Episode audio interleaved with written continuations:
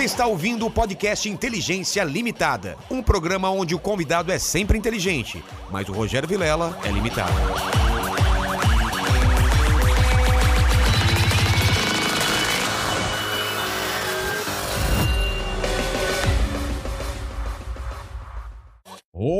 Olá, terráqueos! Como é que você tá? Eu sou o Rogério Vilela e está começando mais um Inteligência Limitada, o programa onde você já sabe, a limitação da inteligência acontece somente por parte do apresentador que vos fala, porque sempre trago pessoas mais inteligentes, mais interessantes e com a vida muito mais bacana do que a gente, não é mesmo, pequeno mandíbula? Cara, com toda certeza absoluta.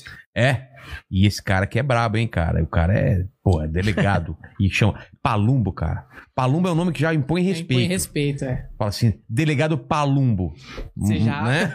Fica com medo. Fica com medo. Cometeu um delito. Delegado Beto. Imagina se fosse Beto. Não. Delegado Beto. Você fala, ah, falou, Beto, se liga. Delegado da Cunha. Epa, olha só! Cara, olha, já querendo farpas aí. É, antes de a gente falar com o Palumbo, o que, que a gente vai falar com o pessoal da live que quiser participar aí? Cara, quem quiser participar é só mandar um super chat acima de 30 reais. A gente lê as melhores perguntas e os melhores comentários. E se você quiser fazer o seu jabá, a sua propaganda, é só mandar um super chat acima de 150 reais que a gente faz a sua publicidade. Legal, e a gente tá com a participação do irmão do Mandíbula, o nosso recém-nomeado Jamal. Jamal. Olá, chat, é muito bom estar aqui de novo. É, radialista? É, você tá na rádio, você acha que é um programa de televisão. Essa é minha voz normal. Fala, não. Voz- Minha voz normal, como sempre. Cara, teu nariz é, é maior que o, que o do mandíbula, cara. Olha. Fica de lado os dois, de lado. Lado. Ó, ó o palumbo. Eles são gêmeos? Não, cara, não são Não, gêmeos, mas não. olha esse. Cara, nariz deles. Se jogar ele de pau Olha, duro na eu parede, vou ele falar quebra o uma coisa nariz. Pra você, eu olhei pra você, você tem quantos anos, garota? Eu tenho 18. Ó, eu vou falar uma coisa pra você. Eu era feio igual você, filho. Não, sério mesmo, cara. Eu tenho uma Jamal. foto. ah, Obrigado, obrigado Quem, quem, vem, quem. A minha mãe vai lembrar, minha. Minha mãe vai falar que eu era bonito, né? É. Eu tava olhando você, você é feio. Mas você vai ficar bonito. Não vai. É sério, cara. Não Não tô vai. falando sério. Eu não tô te zoando, não. Eu, Eu- eu tenho uma foto que eu, era, eu, eu eu pesava você. 63 quilos, cara. Era uma farpa, velho. Você pesa quanto, Jamal? 50. Ó. Não, não é possível. 50 quilos. Quantos anos você tem, Vilela? Eu? 37. Então eu tenho 50. Ah, tá, mas você tem menos de 50, né? Quilos. Você tem mais 37? Não. Eu vou Então ver se tem. minha mãe me manda Amanhã essa foto aí. Eu vou mostrar aqui. Ah. Vou, vou tesourar. Vou- Pera aí, que eu vou ver se minha mãe tem essa foto. Ela vai falar que eu tava lindo, né? Caramba. O, o Pequeno Mandíbula, enquanto ele procura a foto, vamos falar do nosso show? Boa, boa, vamos. Temos um show agora do Inteligência Limitada que acontece em julho e você é nosso convidado. Você pode comprar seus ingressos antecipados com esse QR Code que tá na tela. É só apontar, apontar seu celular. E vai ser dia 24 de julho no Teatro Eva Vilma, aqui em São Paulo, Zona Leste, sábado às 19 horas. Como vai ser o esquema, Pequena Mandíbula? Cara, é, vai rolar o seu show de stand-up e depois você vai escolher três pessoas da plateia pra entrevistar e fazer o podcast? É porque todo mundo me pergunta: ah, entrevista pessoas anônimas. Esse é o, essa é a sua oportunidade de ir ao show e poder ser entrevistado. É ou não é? É isso aí, cara. Então. Eu, se eu fosse você, eu iria. Você não é. Mas você irá. Mas eu irei. Você Eu irá. esp- espero que sim, espero Você- que sim, sim. ser convidado. Palumbo, eu sempre começo o papo com eu pedindo meu presente inútil. Você lembrou de trazer Lembrei, meu presente inútil? lembrei. Cuidado, com Tá. calma. Tá Ah, olha essa, olha essa. Ó. Rapaz, pelo, pelo Todo barulho, seu. pelo peso. Me deram Cara. isso aqui pra eu presentear o meu filho. Lógico que eu não vou dar um presente desse pro meu filho. Real, né? é, seu filho não Porque merece. é uma um- réplica. É uma muito réplica. né? mal É um simulacro, É um- né? É um. É um simulacro, e aí vai que o moleque tá na rua aí, pronto, né? É, Então, obviamente, que eu não presenteei o é Antonello. um 38. E mas tá pra você aí, ó. Mas é- Duas polegadas aí, né? ele, tá, ele é menor do que um real ou é desse tamanho mesmo? Não, é 38? mais, é mais ou menos isso aí mesmo, É né? mesmo? É. Pequenininho assim? É. Caramba, cara. Eu imaginava que era bem maior o, o Não, 38. isso aí já tá lá em casa faz uma cara, escondi isso aí. Pô, obrigado. Aí como você me, pre- me pediu um presente inútil, Inútil é isso aí. que não serve pra nada, tá aí. Teu E filho to- tem arma? Tem arminha de Não. brinquedo? Tem aquelas Nerfs, né? Ah, é, que, que é tipo. Aí começou a arriscar a parede de casa, minha mãe achou o saco, leva pra Ribeirão Preto, que minha mãe mora num casarão lá, começou a quebrar as coisas. Eu falei, fudeu, moleque, deixa pra lá isso aí. E parece que é impressionante, a molecada só mira no olho, né? né? É o único lugar que não pode. É, fala assim, não, mira na cabeça. Eles vão lá Vai e no jogam olho. na cabeça. Aí sempre pega em alguém que não é pra pegar. Pronto, né? Mas, cara, é, o seu filho tá numa geração agora que o metiolate não arde mais, cara. É A verdade. gente pegou um metiolate que ardia. É a geração Nutella, né? É. E não tinha boi, não, viu? Você tinha. Você, na- passou a infância onde?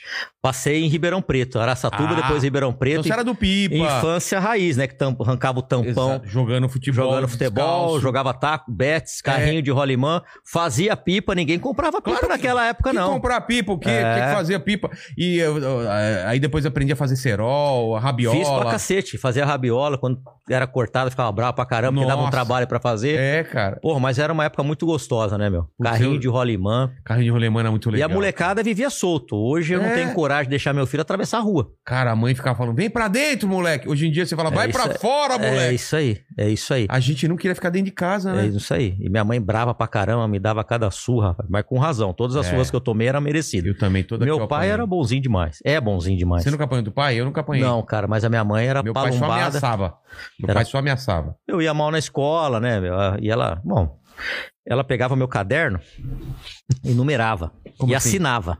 Como assim numerava? Porque ela, eu, eu aprontava muito na escola. Ah. Uma vez eu peguei um pneu no colégio auxiliadora, lá em Ribeirão Preto. Aí tinha um barranco, eu joguei. Pegou nas costas da, fre- da freira. Que? Mas, mas Você jogou um tomei- pneu nas Mas costas não de era pra acertar nela, era pra ir no reto. Virou e pegou nas costas. Meu- aí minha mãe me deu um pau. Deus olhou nessa e falou, não, Palumbo, não, Não, cara. é, isso aí, Uma é. freira, não. Tomei um cacete, velho. Um cacete. A freira tá morta, né? Não. Irmã Sartorelli, tá viva até tá hoje. viva até hoje. Fui Qual lá visitar lá a em Ribeirão. marca do Pirelli nas costas. Tá escrito Pirelli nas costas dela. É isso aí, cara. Bom, minha infância foi muito feliz, ah, cara. que legal, cara. Eu também E passei uma subindo em telhado pra soltar pipa. É. Né? Hoje em dia não tem mais nada disso. Eu né? vou tentar.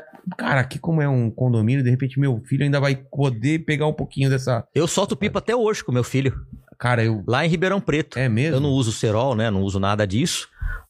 Compro, né? Não faço mais também, porque eu não acho nem bambu mais pra fazer. É, antigamente. A gente caçava bambu, né? Como a gente achava bambu? Eu nem lembro onde a gente achava Ah, lá bambu. em Ribeirão tinha o bosque, né? Bosque municipal, a gente ia lá, que ficar cortava, lá, é. ficava afiando, Exatamente. linha 10, Linha 10, rabiola com saco de lixo. saco não de lixo de preferência preto pra ficar bonito, né? É, cara. Porra, puta infância feliz, cara. Eu fui Aí muito feliz. E o detalhe, não tinha grana, hein? A gente morava no fundo, grana, cara. no fundo da, ca- da, da casa onde meus pais trabalhavam. Ih, perdeu o som aqui, rapaz. É só aqui, ó. Aqui, só, ó. só mexer aqui, é. E era muito feliz. Por isso que eu falo, dinheiro não traz felicidade. Cara, naquela época, eu não sei hoje, mas naquela época eu não precisava de dinheiro pra se divertir, não. nada. A gente nada, brincava nada, com nada. latinha. O taco. Era duas latas de óleo na rua, taco de cabo de vassoura. Bolinha de tênis, ou se não, uma que a gente comprava É, também. uma bola que não era nem de tênis, É, era uma bola é isso aí. vermelha, né? ó. Você vinha três no saquinho. É, Puta, azul também. Pá! é isso aí. E aí a gente ficava. Cruzava o taco. Quando caía na casa de alguém era foda, né? Tristeza do caramba, né? O- E quando não tinha latinha, a gente fazia de graveto, ó, É, né? é. Aí, ó. E tinha o seu Nós Alberto na que minha papo rua. de velho, né? É. Porque nós estamos velhos já, né? Você não- mais pa- Essa molecada não sabe disso. Ô, não mintam pra gente. O que, que vocês brincaram na rua? Aí eu joguei bola. Ah, bola. Bolinha de gude. Bolinha de gude, você jogou? Fullback. Cara, não, não joguei. Pipa. Cara, eu era muito ruim, então nunca foi minha praia. Carrinho de rolemã. Carrinho de rolemã, não. Taco? Taco, às vezes. Cara, taco é vida, cara. Taco é vida. Mas é Cara, eu era jogava- muito pra gostoso. trás você entrega o taco, sabia É dessa? isso aí. Sim. Então. É que, mas é que eu jogava bola todo dia, É mesmo? É. Na rua? na rua. De tênis. Não, descalço. Era Ó. 24, né, pra acabar, né? Não, era até a mãe chamar, né? Não, não, é. Não é? É. E aí, quando jogando- alguém eh, batia no taco, a gente pegava Ah, a bola na mão. É. O que, que tinha que gritar mesmo? Tô tentando lembrar aqui. Vitória, né? Não, Era Vitória? Pá. taco, né? Alguma coisa não, não assim. era taco, não. Você lembra como que era pra fazer pra ver quem ia ficar com o taco? Como que era, cara? Cara, a gente pegava um cabo de vassoura e jogava perto da parede. Quem Ah, ficava é? mais próximo. Jogava assim. É verdade. Lembra disso? Cara. Cara, eu sou muito saudosista, cara.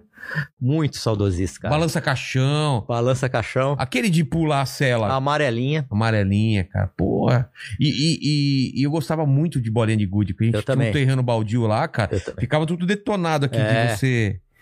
Aí depois veio o bafo, né, cara? É. Com a seleção de 82. 82 era daquela da, da Naranjito? É. Do- da- Não, não sei se era largita. Eu lembro da bola Espanha? Sócrates. Da bola Sócrates, que minha mãe me deu uma, rapaz. Nossa, eu gostava daquela Sócrates, o jogador? bola. É, o Sócrates Não lembro jogador. dessa bola, não. Tinha a bola Sócrates. Era eu nunca branca? mais esqueci, é. Com Aquela a que figura dele, do magrão. Não era de capotão, né? Ou Era, meio de capotão. Era. Meio de capotão. A gente jogava reba. É porque tinha umas bolas. Lembra do era- reba? Rebatida? É, que você. Não, era um jogo que você cho- ficava dois goleiros e o cara chutava. Aí se ficava no travessão, voltava, valia Então, rebatida, é. É, É, no trave- no- na Furquilha era 12, no É travessão aí. 10. no- era reba. Ou se não, três dentro, três fora. É. Era o dia inteiro. E não tinha frescura, não. Arrancava o que chute. Que Minha mãe me que era dava um- pneu. Pra quem não sabe, que chute É. era dois pneus no, no- no- Eu ganhei um que chute, deve estar por Cara. aí os que chute aí. Naquele local que eu te falei lá, tem esse que tem que chute pra vender. Tem? Tem. Eu ganhei o que chute de um, de um convidado aqui, do Márcio Américo, se eu não me engano. Tô- Foi isso? Deixa eu ver a foto se Acho que chegou não aqui. tá aqui, não. É, tá lá na outra sala. Que Nossa, olha aqui, ó. Olha aqui, O ó. Não, fala a verdade, ó. Rapaz, eu era feio demais. Ainda sou, né? É isso que eu ia falar. Quando você fala era Não, feio olha demais. aqui, pô. Eu olhei. Mano! Não é ele? Cara, não é ele? É ele, cara. Não é? Se tiver Dá gengiva, pra, é ele. dá pra ver aí? Dá pra ver?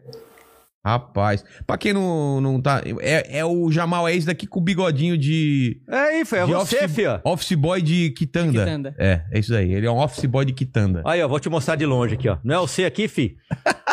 Só a sobrancelha que muda um pouco, mas... É a sobrancelha de mandruvá. E o cabelo, né? E o cabelo. Dividido no meio. Mas, Palum, Nossa Palum, Senhora. a gente falou do passado, vamos falar de presente, uma coisa super atual. É, nosso amigo aí que, que foi preso e foi morto, o, o- O Lázaro. o Lázaro, Nossa Lazarento. E você sabe que tem gente criticando a ação da polícia porque Muita. comemorou? Eu fiz uma live Muito ontem. especialista, né, que aparece nessa hora, né? Nossa senhora. Rapaz, dá raiva, hein? Dá raiva porque eu trabalhei muito, tá te- na eu pele, trabalhei né? muito tempo no GOI, Grupo de Operações Especiais, depois 10 anos na divisão de Operações Especiais no Garra. E eu cansei de, de comemorar a operação. Porque quando é uma operação exitosa, que a gente consegue atingir o objetivo, tem que se comemorar mesmo. É. Troca de tiro, que nem um policial saiu morto, tem que se comemorar mesmo. Então eu fiquei puto da vida quando eu vi eh, os policiais sendo criticados, vi também numa TV escrito assim, Lázaro foi executado, interrogação. É complicado. Aí ó, depois no final, até fiz uma live ontem. Lázaro, dispa- não, dispararam 125 tiros contra Lázaro. Aí eu não aguentei. Eu, eu nunca fiz live programada, eu não fico fazendo isso. Eu vou quando eu tô com raiva ou com alguma coisa que eu não, não tô aguentando mais ficar quieto, me incomodando. E aí abri essa live, aí eu falei, olha, tinha que dar 400 tiros nele. Porque esses pseudos especialistas de segurança que não entendem nada, geralmente esses caras são som de estúdio, ar-condicionado, gabinete, estudiosos, mas eles nunca foram num ambiente hostil. Então eles não sabem o que, que é você tá tomando tiro. É. Uma coisa é você num stand de tiro e acertar uma moeda a 300 metros. A outra coisa é você estar a 7 metros de uma pessoa, a pessoa te dando tiro e você tem que acertar. Fala, nossa, você errou. Não, filha, porque é difícil mesmo. Porque é que nem um filme, erro seu, você morre. né? Você tá com a adrenalina a milhão. Então não é fácil. E esses caras criticando, criticando, criticando. Então eu abri uma live lá e fui defender a polícia de Goiás, que merece ser aplaudida. Os policiais da Rotan e toda aquela força-tarefa tem que ser aplaudido. Pô, mas demorou muito, 20 dias pra pegar. Não é que demorou muito. O cara era mateiro, conhecia toda a área, na palma da mão. Não é fácil pegar o Você cara. sabe da história toda? Como que como começou? Como ele. Por que, que Ele foi matou uma família, né? E antes de matar, ele estuprou. Caramba. Estuprou uma, uma moça. E aí começou a saga, né? Começou a saga. É um psicopata, Sociopata? sociopata, já deveria estar preso desde 2007, aí fugiu, aí teve saidinha. Quer dizer, o, o sistema de leis brasileiro é muito falho, né? Porque o indivíduo que estupra e mata, ele não deveria sair da cadeia nunca mais. Mas sai. Infelizmente sai. A gente está Pelas cansado. brechas que tem. Pela le- é legislação, né? Eu costumo dizer, Vilela, que esse país aqui é o paraíso dos criminosos. Se você quer ser bandido, venha pro Brasil, que você vai ter todos os tipos de benefícios, regalia, entendeu? Alguns ganham até dinheiro do governo, que é o auxílio reclusão. E a Caramba. vítima? Alguém pensa na vítima? Quem tá pensando nas vítimas? Então é muito complicado você combater o crime nesse país. E a gente, a polícia em geral, ela enxuga gelo. O que, que é isso, enxugar gelo, Palombo? Se eu for numa boca de tráfico agora, uma, tem, ali na Roberto Marinho ali, né, em Boabas, Cristóvão Pereira, qual é o nome das outras ruas? MM Rocha, Palmares, Cara, tem todas essas biqueiras ali. Se eu fizer uma prisão agora lá, daqui duas horas vai ter outro traficante no local. Já tomou. E amanhã, provavelmente eles colocam menores, ou amanhã ou hoje mesmo, esse, esse menor ou esse maior, ele vai, o maior vai sair na audiência de custódia, muito provavelmente, e o menor vai sair no mesmo dia. Então a gente enxuga gelo. Só que eu falo, né? A polícia nunca pode deixar de enxugar gelo. Porque senão as pessoas de bem morrem afogado. O balde enche, todo mundo morre afogado. É. Então a gente tem que fazer esse trabalho de ficar limpando, limpando, limpando. Aí eu vou deixar uma pergunta. Será que um traficante, a pena mínima começa com cinco anos, se ele tivesse plena convicção que ele fosse ficar preso cinco anos de cabo a rabo, Sem sair. sem benefício, será que ele ia traficar? Será que um cara que furta um celular ou rouba um celular no ponto de ônibus, será que ele ia voltar a roubar? Mas o cara sabe que tem audiência de custódia, aí vai ter benefício, aí ele vai receber a liberdade provisória para responder o processo em liberdade, e aí ele fica anos e anos para ser julgado. O que ele vai fazer? Vou roubar, vou traficar, vou matar. Gira um sentimento de impunidade. Para ele, ah, o crime compensa, eu não sou preso nunca, eu faço, cometo crime toda hora e toda hora eu tô na rua. Por que, que eu vou trabalhar para receber um salário mínimo? E ainda tem uma parte da opinião pública que fica do lado dele. E uma grande parte, né? É. Uma grande, mas uma, uma gigantesca parte que fica do lado deles. Então é muito difícil o trabalho da É, polícia. voltando pro Lázaro, a gente vê como a galera gosta de torcer pra bandido mesmo. né, cara, impressionante, meu. Então, ele, ele matou, estuprou e aí? Aí ele começou a, a- a- além disso, Aí ele começou, como ele era da área, ali do local, ele começou a fugir por ali. conhecia Só tudo. que é uma área gigantesca, que conhece tudo. Caçador, armeiro, que ele fabricava as próprias armas. Arma, que tipo de arma? Arma até submetralhadora, parece. Sério? É, pela mesma informação eu tive, né? Que ele criava. Cara, Hoje em dia dá pra você fazer armas no fundo de quintal. Entendeu? Se você tiver os princípios pra fazer arma, você faz arma. Então, quer dizer, o que, que um cara desse estava fazendo solto? E aí começou a saga da polícia. Só que é, é difícil, meu. É como você achar uma agulha num palheiro. E as pessoas criticando, aquela pressão pública. Então, quando os policiais fizeram a prisão, porque trocaram o tiro. Mas essa mata que ele se embrenhou era muito grande? Como que... É, eu não É. conheço lá, né? Mas parece que é gigantesco É. o negócio. Então fica difícil você, com rios, buracos. Como é que você vai achar? Não é fácil. É muito difícil. Solta alguém lá na Serra da Cantareira lá e vai demorar pra achar. Não é uma coisa E o cara ainda na, na... na- na Mata Atlântica aqui, ó. É. Solta alguém lá. É difícil, não é uma coisa simples. Ah, tá aqui, a polícia demorou muito, a polícia foi lei. Não. A polícia agiu do jeito que tinha que agir, só que realmente não é fácil você achar. Não é Normalmente fosse- o que é esquadrinho fechando áreas? Como que vai fazendo? tem equipes especiais, né? Vão fechando lá, tem equipe de investigação que vai monitora- monitorando. Parece que ele correu pra casa da, da sogra, né? Da ex-sogra. Já tinha. um- Se, se, se eu estivesse ali, eu, eu no comando ou trabalhando na equipe, eu ia falar: vamos colocar gente É, nesses pontos, porque uma hora ele vai voltar. provável lugar que ele... Uma hora ele vai voltar. E aí o cara não tá disposto a se entregar. Ele vai pro tudo ou nada. Então criticaram, 125 tiros. Se eu tô lá numa equipe de seis policiais. Mas como que foi essa- é- esse encontro com ele? Você viu? Eu não vi Não, eu não isso. tenho os detalhes. Parece que ele, ele, ele ainda gritou, né, que não ia se entregar. Ah, ele falou? É, que não ia se entregar, se entregar. E deu tiro na polícia e tomou tiro. É, Deu tiro. Só que aí tá eu, você, os dois garotos e mais os dois que estão ali comigo. Todos armados com um fuzil. O cara tá dando tiro. Todos vão atirar. É. Se cada um descarregar um, um carregador de 30, pronto, já deu a quantidade de tiro. Então é muito fácil criticar a polícia o tempo todo. O difícil é você se colocar no lugar do, no lugar do policial e fazer o que os policiais estão fazendo. É só a gente se colocar no lugar deles. Vamos supor que o Lázaro esteja aqui nesse bairro aqui, ó. Tá. Quem que vai atrás dele? Aí eu te dou uma- um fuzil, você tem outro fuzil. Ó, só pode dar dois tiros no Lázaro, tá? Você É. dá dois, depois vai outro. Isso aqui não é videogame, não. O policial É. morre. Dá dois, vê se acertou, depois dá dois. O policial morre pra caramba. Outra crítica que se tem muito na polícia é o seguinte: nossa, mas deu 10 tiros no ladrão. Ué, teria que ter dado 20. Enquanto o ladrão não cair, É. você tem que continuar atirando até cessar o perigo. Porque o cara que toma um tiro na perna, um tiro no braço, um tiro que não pega na cabeça, um, um- um tiro na, na- Ele vai ter o reflexo e pode descarregar uma metralhadora, um E fuzil matar e matar um monte de gente. É. Então não é a quantidade de tiro que determina o excesso da ação policial. A gente não estava lá para saber. É. Eu participei de uma troca de tiro na- aqui na Zona Sul que depois eu usei muito isso. O cara deu tiro na gente, a gente trocou tiro, ele montou na moto e tem a. Quem, quem me segue nas redes sociais sabe, o cara tá com a mão pra trás assim, dando tiro. em mim. Atirando. Atirando. E dá pra ver claramente o cara atirando, saindo a fumaça do cano lá, Ah. o chamusca. É, E não tá nem cobra lá. assistir. é. Não, e aí se eu- atingir- se a gente acerta, um tiro pegou na, na bunda dele, se acerta a nuca dele, ah, o delegado executa com a equipe. Não é execução. Não é execução. Então aí, aí, algumas pessoas têm que parar de falar bobagem o tempo todo e ficar criticando a polícia, É porque, eles não porque ex- entendem a palavra absolutamente nada. execução quer dizer o quê? Que ele não teve.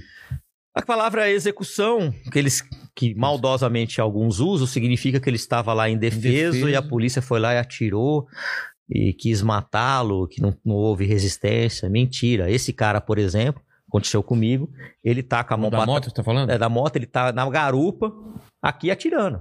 Quer dizer, se eu, e eu, e eu dando tiro nele também. Se um, se um tiro pega na nuca dele, eu executei ele? Lógico que não. Óbvio que não. Quer dizer, é um absurdo que se faz com a polícia o tempo todo. Até tive um problema, não foi problema, né? Eu, discuto, eu, defendo, eu, def- eu sou um defensor da polícia, sou grato à polícia, me tornei conhecido pela polícia e jamais vou virar as costas para a polícia. Eu vou defender a polícia e os policiais sempre, seja militar, civil, guarda civil, polícia penal, enfim. Então eu acho um absurdo que a imprensa, parte da imprensa faz com os policiais, com, a- com as instituições e gente atacando o tempo todo. Eu perguntei, fiz uma enquete lá de zoeira no meu Instagram. Qual o critério que tem para ser especialista de segurança no Brasil? O que, que você fez pela segurança? Você já prendeu alguém? Participou de alguma operação? Você realmente é um estudioso ou você é um curioso que sai defecando pela boca o tempo todo, criticando? Eu não posso criticar um médico, eu não sou médico. A não ser que ele faça uma coisa absurda. Mas eu não sei os procedimentos médicos. Agora não. Parece que especialista de segurança e técnico de futebol, todo brasileiro é um pouco É. né? Todo mundo tem uma solução mágica. Uma coisa que me irritava pra caramba, Vilela, quando eu era do GOI, tinha um senhor que toda vez que eu ia tomar café na padaria lá em Perdiz, ele falava, ele falava pra mim, tem que matar, tem que matar, tem que matar. Eu falei, caramba, meu, todo dia esse cara falando essa aí. Tem que matar, tem que matar, tem que matar. Só falava isso? só falava isso, mata. Se eu fosse policial, eu ia matar. Se eu fosse policial, eu ia matar. Aí um dia eu me irritei e falei assim: por que, que o senhor não faz isso agora, então? O senhor pode fazer isso, porque o que o senhor está falando para eu fazer é uma ilegalidade, é um crime.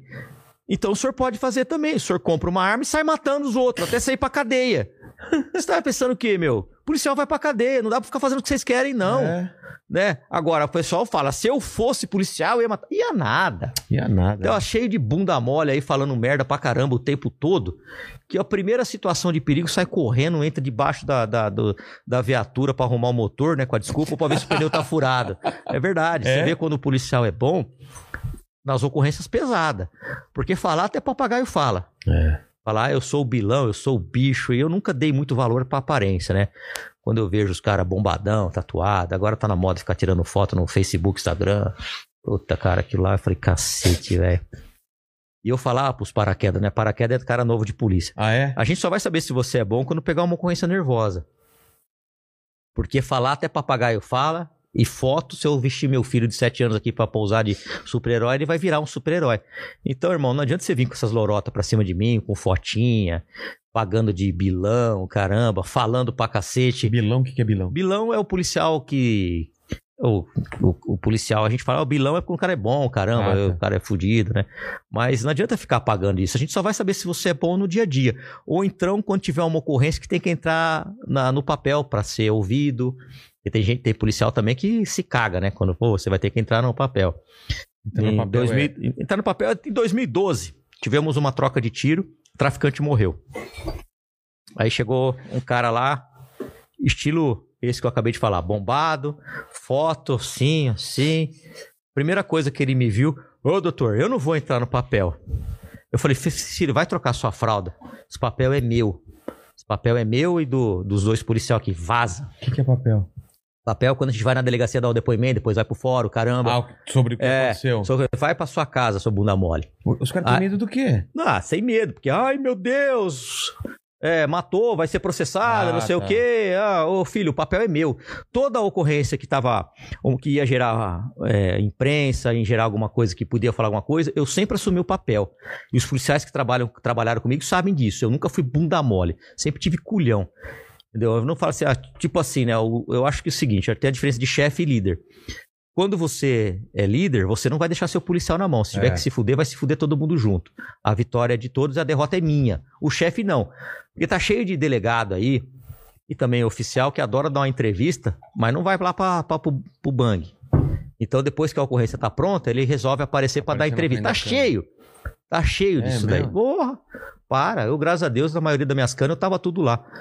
Entendeu? Tá cheio de policial que só dá entrevista e não dá cana nenhuma. Inclusive, tem policial aí que não anda nem armado. e dá entrevista pra cacete. Não vou falar nome aqui por uma questão de ética. Mas Mas meus irmãos de arma vão saber quem é. É? Saber quem são, né? Entendeu? Então, são os famosos embusteiros, né? Fala aí, fala aí, fala aí. Não, fala não que vai dar merda essa porra aí, Ô, Vin mano. Diesel, Vin Diesel, ô, Vin Diesel. O Vandício é sargento da rota, sabia? Ó, não é o Vin Diesel, velho? É. Ó, cara. Porra, depois eu vou contar uma história dele aí. velho. É, mas fala aí só pra nós. Não, tá- fala não, velho. Vai dar Não, mas merda. não sai aqui. não, sabe por quê? Porque os caras estão nativos ainda, entendeu? Hum, entendi. E aí. Mas por que os caras andam sem arma? Ah, sei lá, meu. Eu tô armado aqui. Se tiver um roubo aqui, eu Mas- vou me então, defender. mas tem que, não tem que andar armado? Eu ando armado, sempre. Sempre. Eu Você ando não- armado. nunca sabe quando vai acontecer. Durmo com o fuzil do lado da minha cama lá. É sério? É, ué, eu não sei quem vai entrar na minha casa, toda hora eu tô arrumando. Eu vou escrever um livro ainda, Arte de Fazer Amigos e Conquistar Pessoa, porque eu só arrumo treta e arrumo inimigo. Porra, é impressionante, velho. Toda hora eu arrumo uma treta. Às vezes a treta nem é comigo e eu tô lá no Veio meio. um cara aqui ontem que é igual você aqui, não é? Quem que é? Rica Pirrone. Rica Perrone, jornalista. É, amigo nosso Falei, aí. cara, nem sexta-feira. Não sei se eu posso contar, que eu falo pra cacete também, né, meu? Cara, aqui é o lugar pra contar tudo. Eu tava lá na, se- na sexta-feira, eu falei, ó, hoje eu vou ficar sossegado, eu não vou arrumar treta, deixa eu quieto. Aí veio a minha assessora Priscila. Aliás, um beijo pra todos os meus É assessores. Priscila ou é Priscila? Priscila, Com E? Com E. É a Pre. Priscila. Me pergunte por quê. Priscila, Ana, Janaína, doutora Daniele, todos os meus ass- assessoras lá. Quem mais tem de mulher lá? Ah, Sabrine. Sabrina. É, sei lá. Bom, sei lá. Tá, a- E aí Priscila. eu falei assim, eu vou ficar quieta. Aí ela falou assim, delegado? Eu não gosto de me chamar de doutor nem de vereador. Eu gosto de chamar de delegado ou palumbo. Enfim, ela tem uma denúncia aqui que um GCM tá passando. Um GCM. Guarda Civil Metropolitano. Eu não vou identificá-lo, mas o que que é? Olha, saiu uma ordem do Comando Regional Norte que a Guarda Civil tem que ficar com as portas fechadas agora. Ah, tudo bem. E? Não, mas eles estão falando aqui que a ordem é pro senhor não ir lá mais, porque você tá indo nas bases da Guarda Civil e tá denunciando as... Ô, cacete, sai, cacete. As irregularidades. Aí eu falei, caralho, parece que eu fico igual com esse pastor alemão que já arrepia. Eu, falei, cacete, velho, não é possível. Ah, deixa quieto, vou ficar calmo. Ah, vou ficar calmo é o caralho, vamos lá agora. Eu che- cheguei lá na ba- a base, tava fechada mesmo. É? Tava fechada. Aí o comandante, ah, espera um pouquinho. Falou, olha, eu tenho prerrogativa, tá na Constituição Federal, tá na lei orgânica do município, eu posso entrar em qualquer repartição pública municipal sem avisar o comandante. Eu não tenho que pedir permissão para comandante nem para secretária de segurança pública, entendeu? Vocês não vão impedir de eu exercer o meu mandato. Então, ou você, você falei pro comando, ou vocês deixam aberto aqui, me deixa entrar, ou a gente vai parar todo mundo na delegacia. E por que tava fechado? Pois é, será que é medo de eu ir lá fiscalizar? Porque na semana retrasada eu fui numa base da Zona Norte, tudo rachado, caindo, e uma escola embaixo. Outra denúncia. Eu fui lá, abri meu Instagram, falei, secretária, prefeito, isso aqui vai desmoronar. Isso aqui vai desmoronar e vai causar uma tragédia. Então agora está denunciado. Se o senhor e a senhora não fizer nada, A São culpa é de vocês. É, são cúmplices. porque isso aqui vai desmoronar e tem uma escola aqui embaixo. Vai matar um guarda, pode matar uma criança. Caramba. Na segunda-feira foram lá. Numa outra denúncia passada, o IOP, que é a Inspetoria de Operações Especiais da Guarda Civil, a elite da Guarda, estava jogada num banheiro de um vestiário. Ah, fui lá, fi. Fui lá, filmei e denunciei. Aí a secretária arrumou um lugar para eles. Fui na TV, fui em rádio, entendeu? Então eu tô sempre denunciando. Aí saiu essa ordem. Lógico, né, meu? Não precisa ser muito inteligente para saber. Pô, o Palumbo vem aqui, denuncia, tá fudendo a secretaria e tá ferrando com o prefeito. E eu não vou parar, cara. Ah, o prefeito é do seu partido, e daí? É do... Eu sou eleito pelo povo, não sou eleito pelo partido. Qual é o seu partido? MDB. Caramba. E ele é do meu partido. E eu falo, ó, se tiver coisa errada, pode mandar. Mas você tem um contato com ele ou não? Você já falou com ele? Muito- ah, eu tenho muito pouco, cara. Eu não fico lambendo o saco de ninguém, eu não gosto de ficar atrás de político tirando foto, nem pra aparecer na TV igual papagaio de pirata. Eu, eu vou- gosto de trabalhar. Claro que a gente precisa ter contato pra conseguir ajudar a cidade, mas eu não sou do tipo de cara que vou ficar atrás de ninguém um- aparecer na TV. Tem o tira bom e o tira mal. Você faz o papel do tira mal. Sei lá o que é? eu faço. Já viu em filme que tem sempre Eu o sei tira lá. bom e o tira mal. E aí, O, o, o, o nosso amigo Vin Diesel é o tira bom. ele é o tira mal. Ele é o tira... É, ele tem Eu tenho que ser bonzinho agora, né? Mas de vez em quando eles me seguram. Saindo de lá, lá, eu falei: quer saber? Eu vou lá na boca das motos, que é essa porcaria de boca das motos tá errado, alguém tem que fazer alguma coisa. Fui lá, É o que? De venda de peça de, de moto? lá na rua Guaianazes, Duque de Caxias. Eu passo lá. e- Ah, eu. né, Na rua de paralela do Caxias? Isso. Tem um monte Ela- de loja de, de moto. Ela lá. corta, né? A Guaianazes. Ah, tá. E aí, eu, ali é um grande foco de receptação de motos, de peças de motos roubadas e furtadas. Eu comecei a andar, só que os caras me reconhecem lá, porque eu bati muito lá quando eu era supervisor do carro, mas muito. Eu não gosto de nenhum tipo de ladrão, mas ladrão de, de moto é foda, velho. O coitadinho faz lá um carnê de 50 meses, compra uma moto, é roubada, vai parar lá. E aí eu vejo é, os fiscais da prefeitura, do estado, indo no salão de cabeleireiro, mas não vejo indo lá. Aí abri uma live também no meio dos caras, comecei a filmar tudo. Eu falei, fiscais do Detran, prefeitura, governo, vem aqui, fiscaliza aqui. Todo mundo sabe que isso aqui é o grande foco de receptação de motos roubadas, as pessoas perdem a vida. Cadê a coragem de vocês para vir aqui? Por que, que vocês não vêm aqui? Inclusive fiz um documento oficial questionando a prefeitura quais estabelecimentos desses foram fiscalizados, porque não tem, a maioria daquelas tem lojas boas lá, a gente não pode generalizar, mas a grande parte daquelas lojas não tem a mínima condição de estar em funcionamento, não tem a mínima, não tem condição de, de, é, de segurança, não tem um extintor, Tem não tem descarte de óleo, não tem nada, É. nada, e eles deixam, eles deixam, só que se você deixar a sua moto aqui e for furtada, ou, ou se for Vai vítima de lá. roubo, grande parte das peças vai parar lá. Então eu não me conformo com essa omissão, tanto do, do governo, do estado de São Paulo, quanto da prefeitura. Entendeu? A, a maioria das pessoas, elas compram uma, uma motinha dessa para trabalhar, com um meio de transporte. Não é playboy. É. E vai parar lá. E cadê a fiscalização? Aí se você abre um comérciozinho, vai um monte de fiscal lá. Vai um monte. Inclusive para te acharcar. Aí vai, tem coragem. Mas lá não tem? Então eu não aguento. Aí fiz outra live. Aí eu falei, caramba, mas eu fico arrumando treta uma atrás da outra, velho. Deixa eu quieto aqui. Mas aí você não mexe com os caras grandes lá? Então, mas eu não tenho medo, não, cara. Mas- Ah, Meu medo é zero. Eu tenho mais medo da minha mulher, que é uma baixinha de 1,55m, do que desses caras. Eu Mas tenho é- raiva deles. Mas recebeu uma ameaça já. Um um monte. Valentão de internet é as penca. É. As penca. Eu já, já me acostumei a lidar com ameaça. Lógico, né? Eu tomo precaução, tô sempre armado. Eu não sou um cara que vou em balada, eu não gosto de ficar saindo. Eu, a minha diversão é ficar com a minha família. Eu amo a minha família, sou feliz e grato pela minha família. E eu não tenho, ah, vamos numa boate, vamos na, fazer uma zoeira. Não, cara, eu, eu viajo pro interior, viajo com a minha família. Minha vida é muito tranquila e pacata. Dou, faço, faço uma caminhada ali na Sumaré. É, tô, tô falando até onde eu vou, ladrão. Se quiser me pegar, tô lá. Mas cuidado, porque vocês podem morrer também, viu? Então, minha vida é isso aí, cara. De, é bem tranquila. Eu sou um cara não bebo, sou cara careta, eu sou sossegado. E sou temente a Deus. Eu acho que ninguém morre de aviso prévio. É. Então, eu vou levando a vida assim, cara. Eu Não tenho medo, não, cara. Eu Mas tenho- eu qual- te- Oi. Não, pode, pode, pode falar. Eu tenho medo de canalice, né? De, de, cara, de armar alguma coisa, É, entendeu? então. Uma coisa isso. E não de, de, de, de, de plantar alguma coisa. Não é medo, né, cara? Que a gente sempre se precaver. Né? Mas a gente fica cabreiro com esse tipo de coisa. Porque os ladrões, os, os, os, os inimigos na, na polícia, os bandidos, é um inimigo mais sincero. O que, eu quero dizer com isso? Ai, cara, ele é bandido. Eu quero prender ele, ele quer me matar, eu não gosto dele, ele não gosta de mim. Acabou. Na política, não. Na política, o cara, você xinga o cara e o cara vai lá e te abraça. É. O cara vai lá e te abraça e te dá uma facada. O cara conspira por trás. É isso que eu fico cabreiro. Ah, não. Então eu já percebi, né? Porque eu fui pros embates logo cedo lá. Eu falei, cacete, É, meu. Você discute com os caras, depois no outro dia parece entrou- que é tudo a mesma coisa, velho. política? Quem te convidou? Você Cara- tinha essa ideia antes já? Não, eu não tinha essa ideia, não, cara. Eu entrei por causa do. do... Hoje eu sou feliz na política, cara. Não reclamo, É? não. Sou. Porque a política dá liberdade pra você, pelo menos, falar o que você pensa. E não ser punido.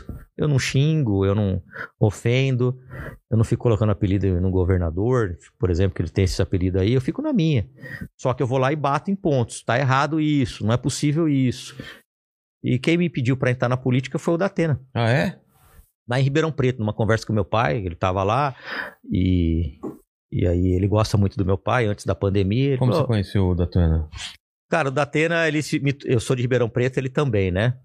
Eu me tornei, eu me tornei amigo dele lá no Boteco do Tunico, dono do Jardim de Nápoles. Saudoso seu Tunico, foi um dos meus melhores amigos, um senhor. Ele era muito meu amigo, o Datena é um cara de poucos amigos, e ele frequentava lá. E aí a nossa amizade foi se estreitando, porque eu ia lá por causa do seu Tunico. E não por causa da, de bebida ou de outra coisa. E, eu, e o, e o seu Tunico sempre falando bem de mim, o Datena ia lá de vez em quando, ali se tornou uma grande amizade. Hoje eu posso dizer pra você que o Datena é um dos meus melhores amigos, cara. Ah, é? Um dos meus melhores amigos. Eu falo com ele quase todos os dias. Caramba. Quase todos os dias. Ou é de noite, ou é de manhã, ou ele passa um zap. Ele é um cara que muita gente critica sem conhecer. O cara tem o coração do tamanho dessa mesa aqui, velho. O coração do cara é bom. Ele ajuda a gente pra cacete em segredo, que pouquíssimas pessoas falam. E ele não quer que fala. Ele não tem apego a dinheiro. Tanto é que ele deixou pra uma emissora aí milhões, né? Porque não tem apego. Ele achou que tava certo e foi até o final. Uma vez eu fui na casa dele, ele abriu lá. Pô, leva esse relógio, que relógio caríssimo. Eu falei, não, eu sou seu amigo, não sou seu explorador. Vou levar porra nenhuma. Aí ele me deu isso aqui. Deixa eu Aí ver. ele falou assim: ele- esse aqui você aceita? Ó, eu falei bacana esse. Esse aqui, eu falei, esse eu aceito, esse aqui custa baratinho, mil reais daqui. Eu. Então é um cara que eu conheço, cara. Ele não tem apego nenhum a dinheiro, a bens materiais. Quantas vezes ele foi lá em casa? Falou, "Ó, Paulo, fica com esse carro aqui, ó. O quê? Uns carros de 500 pau. Não, pra andar, né? Ah, tá. mas não assim. RS7. Eu falei, cacete. Tá velho. nem aí. Daqui que eu vou dar um rolê. Não tá nem aí, velho. Não tem apego a nada. Que Aí legal compra isso, uns carrão cara. lá. Eu quero ficar com ele. Ficou uma semana, então, não, pelo amor de Deus, não quero ficar nada, não. Aí tem até uma história engraçada, né? Que eu falei, ô Joel, preciso devolver o carro do seu pai. Vou deixar na sua casa, eu não consigo falar com ele. Não, não vou ficar com o carro dele, não, vai que eu bato. Falei, cacete, E velho. eu, é. E eu tô com essa porra aqui de, de mais de 500 mil. O cara tem medo de. Mas ele não tem apego nenhum, cara, a dinheiro, cara. É impressionante, cara. Ah, um isso cara é muito- generoso. É, isso que é muito bom. Um cara que eu vi, eu vi várias vezes ele dando caixinha de 200. O cara é. Cara, eu sou fã dele e eu vou defender. Eu sou muito leal aos meus amigos. Eu sou grato a ele, porque ele me ajudou demais. E lá na casa do meu pai falou: você só fica reclamando da lei no meu programa, cacete. Mas a lei é uma merda mesmo. Então vai pra política e tenta Vai mudar lá isso tentar daí. mudar, né? Eu falei, eu não. A maioria que tá lá é bandido, tá vendo por que, que não muda? Porque É. as pessoas boas não vão, fica só reclamando. Aí eu fiquei com aquilo na cabeça. Mas é, cara. Eu fiquei com aquilo na cabeça. E aí teve um evento, não sei se eu posso contar isso aqui, lá na- no DOP, eu era o 01 do Garra. Tá. É, que era pra fazer tipo uma inauguração do lá. Só que já estávamos em pandemia. E eu tava vendo alguns amigos meus quebrarem, porque não podia abrir. Dono de pizzaria, restaurante japonês. E aquilo tava mexendo, porque são meus amigos, eu, eu compro as, as Negócio de bairro. eu compro as dores dos meus amigos, né, cara? Não gosto de ver amigo meu sofrendo.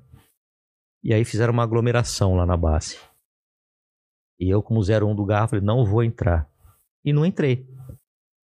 E dois delegados ficaram comigo, do meu lado. Mais uns, uns 15, 20 tira. Aí na época chegou o Major Olímpico, que era vivo. Ele tretou lá com o Dória. Depois eu apareci numa foto. Falei, puta, fudeu, isso aqui vai dar merda. Aí, meu, ô, você tem que entrar aqui pra cumprimentar o governador. O governador. Falei, não, não vou entrar. Não pode aglomerar. Sendo irônico. É. E não entrei. Pô, mas ele é governador. Falei, tudo bem, eu prestei concurso pra delegado de polícia. Polícia de estado, não é de governo. E eu não vou entrar pra cumprimentar governador. Não sou puxa-saco, não vou entrar. E não entrei. Pronto. Ah, rapaz, ali já virou um inferno, né? Virou um inferno. E aí eu Chegou. falei, você quer saber? Eu já tô no meu limite. Eu vou pra política. Ah, por que vereador? Porque eu não comecei como delegado de polícia no GOI e nem no Garra, É. na divisão de operações especiais. Eu comecei lá, aqui no Capão Redondo. Delegado de plantão, conhecia nada, absolutamente nada de polícia. Comecei lá. Eu acho que a gente tem que começar pela base. Exatamente. Pra depois, se for a vontade de Deus, dos eleitores, sei lá o que vai acontecer, a gente vai galgando andares superiores. Mas eu quis ir como vereador, cara. Aí quando eu me afastei, começaram a falar: nossa, a eleição de vereador é a mais difícil do mundo. Falei, nossa, fudeu, tô fudido, cara. Tô fudido. Porque eu abri mão do fundo partidário. Tinha eu, o japonês, que é o Márcio Kenji, que é o chefe de gabinete, a gente trabalha junto ininterruptamente. Tinha um outro policial que nos abandonou no meio do caminho. E o Wendel, que foi volante lateral do Palmeiras por 12 anos, um cara que ficou rico. E que falou assim: "Ô, você me ajuda nessa missão aí? Ajudo. O cara trabalhava, ele dirigia pra mim. Das 7, 8 horas da manhã até 9, 10 horas da noite, 1 hora da manhã, sábado, domingo, feriado Na campanha? na campanha, Cara. sem ganhar um tostão. E antes de você decidir ir pra política ou não, eu parei perto da casa do Wendel e eu tava angustiado. Puta, eu tô há 20 anos na polícia, será que eu vou? Será que eu não vou? Era o dia de decidir. Aí eu virei a rua, são sinais de Deus, né? Eu virei, e o Wendel é muito religioso. Sinais de Deus. Eu virei a rua, quem tava atravessando a rua sozinho? Ele. Não tinha trânsito, tinha nada. Aí eu expliquei pra ele. Ele falou assim: vai que eu te ajudo. E me ajudou pra cacete. O que esse cara trabalhou. Porque a eleição você dá a cara a tapa, né? A campanha. É. Você vai ser testado, você vai ser xingado, Vão vasculhar sua vida. vão vasculhar a sua vida. Eu abri mão do fundo partidário, então minha campanha foi na raça, na garra e na rota do bem. Qual que é o o fundo partidário? É quanto de grana? O fundo partidário, um vereador pode receber até 3 milhões de reais. Caramba. Sim. Só que eu sou contra isso, porque isso é dinheiro público. É. É fruto do meu imposto, do seu, do dele. Então eu abri mão disso. Teve vereadores eleitos que gastaram 3 milhões de reais. O dia que o povo aprender a olhar e fiscalizar É. e verificar isso, a os políticos do Brasil começam a mudar e metade deles não vão se reeleger. Mas infelizmente ninguém olha nada. E aí começaram a me zoar. Ah, delegado panfleteiro, porque eu mesmo adesivava. É eu mesmo? mesmo panfletava. Eu ia panfletar. E aí começaram a me zoar, ah, delegado adesivador, delegado panfleteiro, nos grupos de polícia, né? Aí os caras me mandavam, eu fiquei um pouco chateado no começo. Eu falava, quer saber? Chega aí, mano, eu vou adesivar teu carro aqui. Pega o panfleto aqui do delegado panfleteiro. Aí eu adesivo seu carro. Adesivo bem pra cacete, viu? Aprendi. Mas com motivo de chacota, É. né? Ah, não vai ganhar, vai se fuder, não vai ganhar, vai se fuder. E eu nunca achei que eu ia ganhar. Eu achei que eu ia perder e ia me ferrar. Aí tô um belo dia no clube de tiro. Fui lá dar uma treinada, encontro o sargento Victor. Eu falei, o que você tá fazendo aqui, mano? Ah, tu foi afastado de novo da rota. Caralho, de novo, velho. De novo. A polícia é foda, viu, velho? Você mata alguém legitimamente, os caras te afastam. É punido. É. Então isso é desanimador. Aí eu falei, você não quer vir trabalhar comigo não, Vitão? Vou. O que que precisa fazer? Ah, na sua folga você me ajuda aí. Não, me ajuda, também afoga o cacete. Eu vou tirar licença prêmio. Porra, obrigado, cara, mas eu não posso te pagar. Nossa campanha é dura.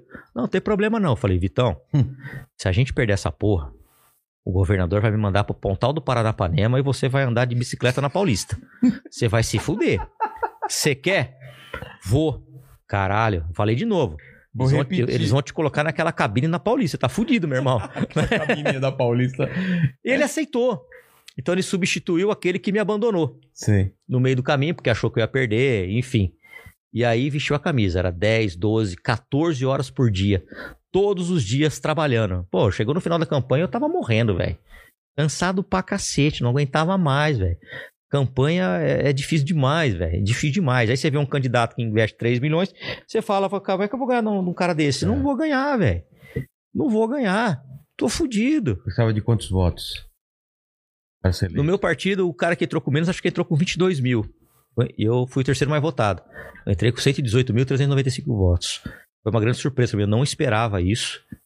Mas a gente trabalhou pra cacete. Eu, o Wendel, o Vitor e o japonês. Trabalhamos pra caramba. O japonês também ia se fuder se ele tivesse perdido, né? A polícia é foda.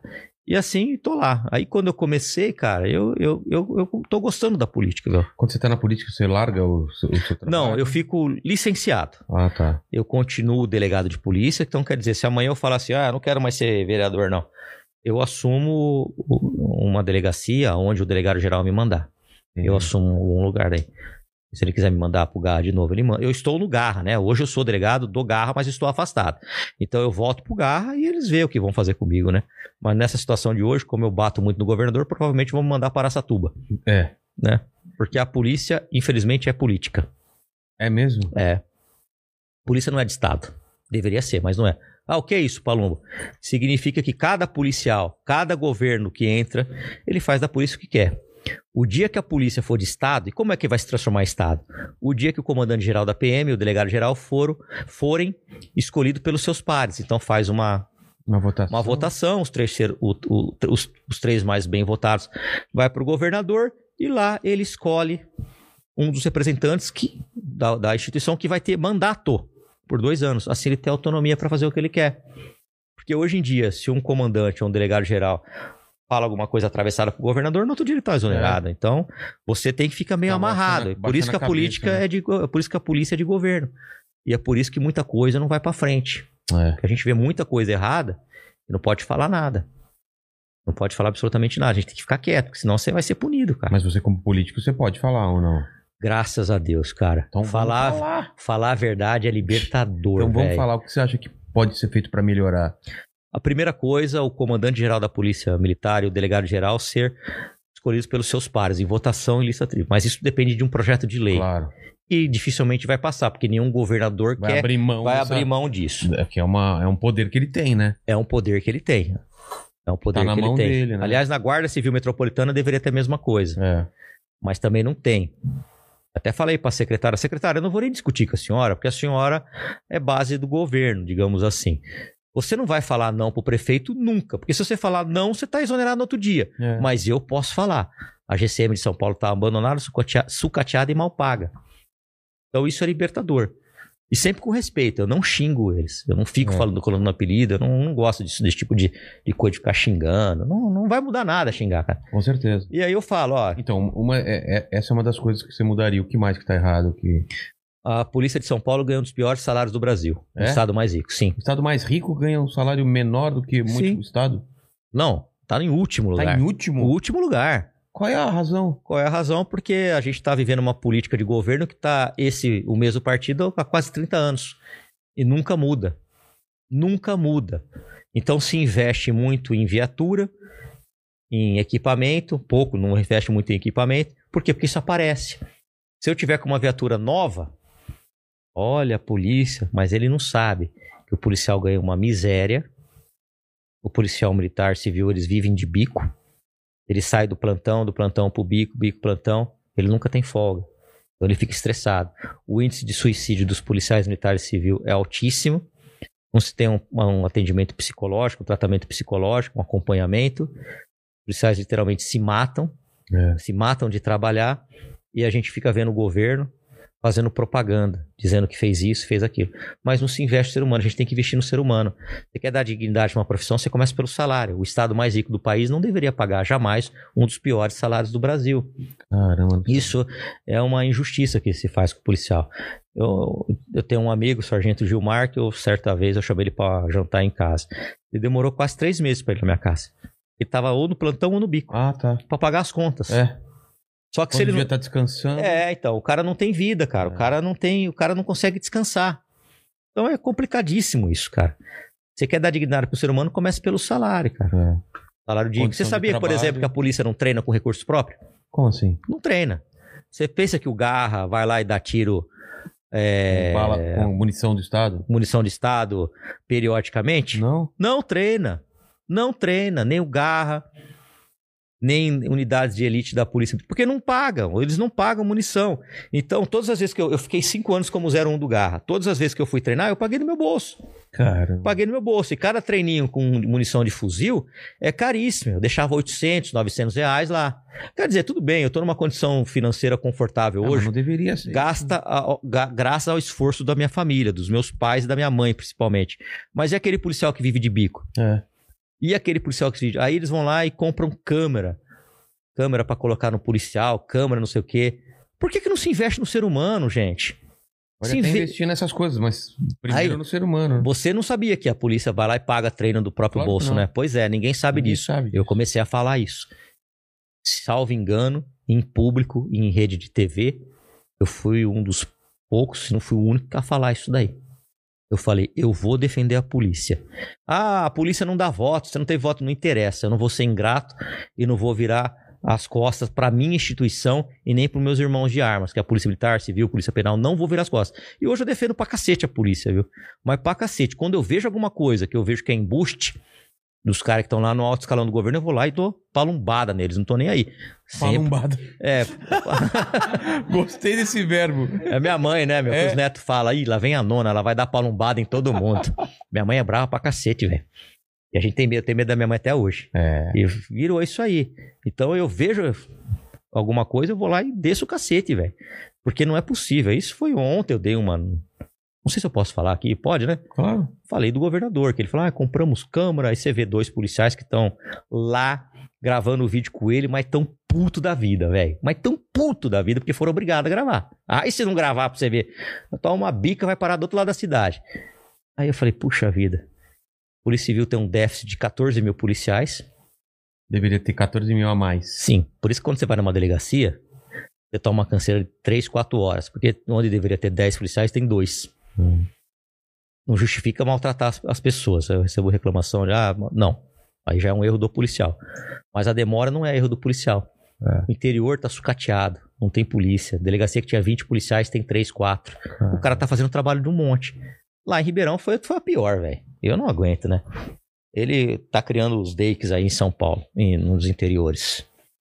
Aí foi lá na, na delegacia, que é uma delegacia já muito antiga, colocou a placa DAKE, pintaram a parte de cima, embaixo tudo a mesma coisa, os mesmos policiais, não foi nenhum policial a mais, deu uma ou duas viaturas blindadas, é a DAKE.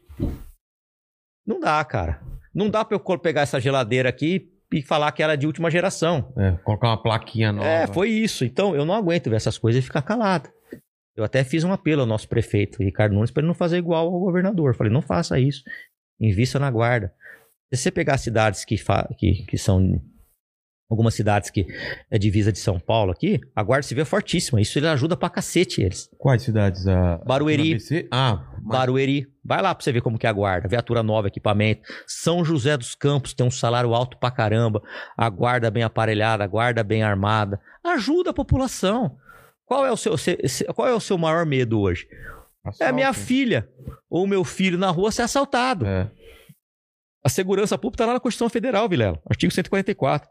É dever do Estado, direito e responsabilidade de todos. De todos. Então também cabe ao prefeito fazer alguma coisa pela segurança pública. Mas não se faz.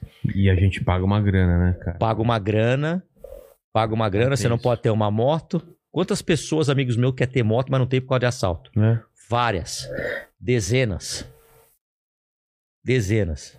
Eu não tenho, eu não teria moto em São Paulo, mas nem a pau. É, mu- é, é muito roubo de moto? É roubo pra cacete, eu ando armado, o cara vai me reconhecer, o que, que ele vai fazer? Vai me matar.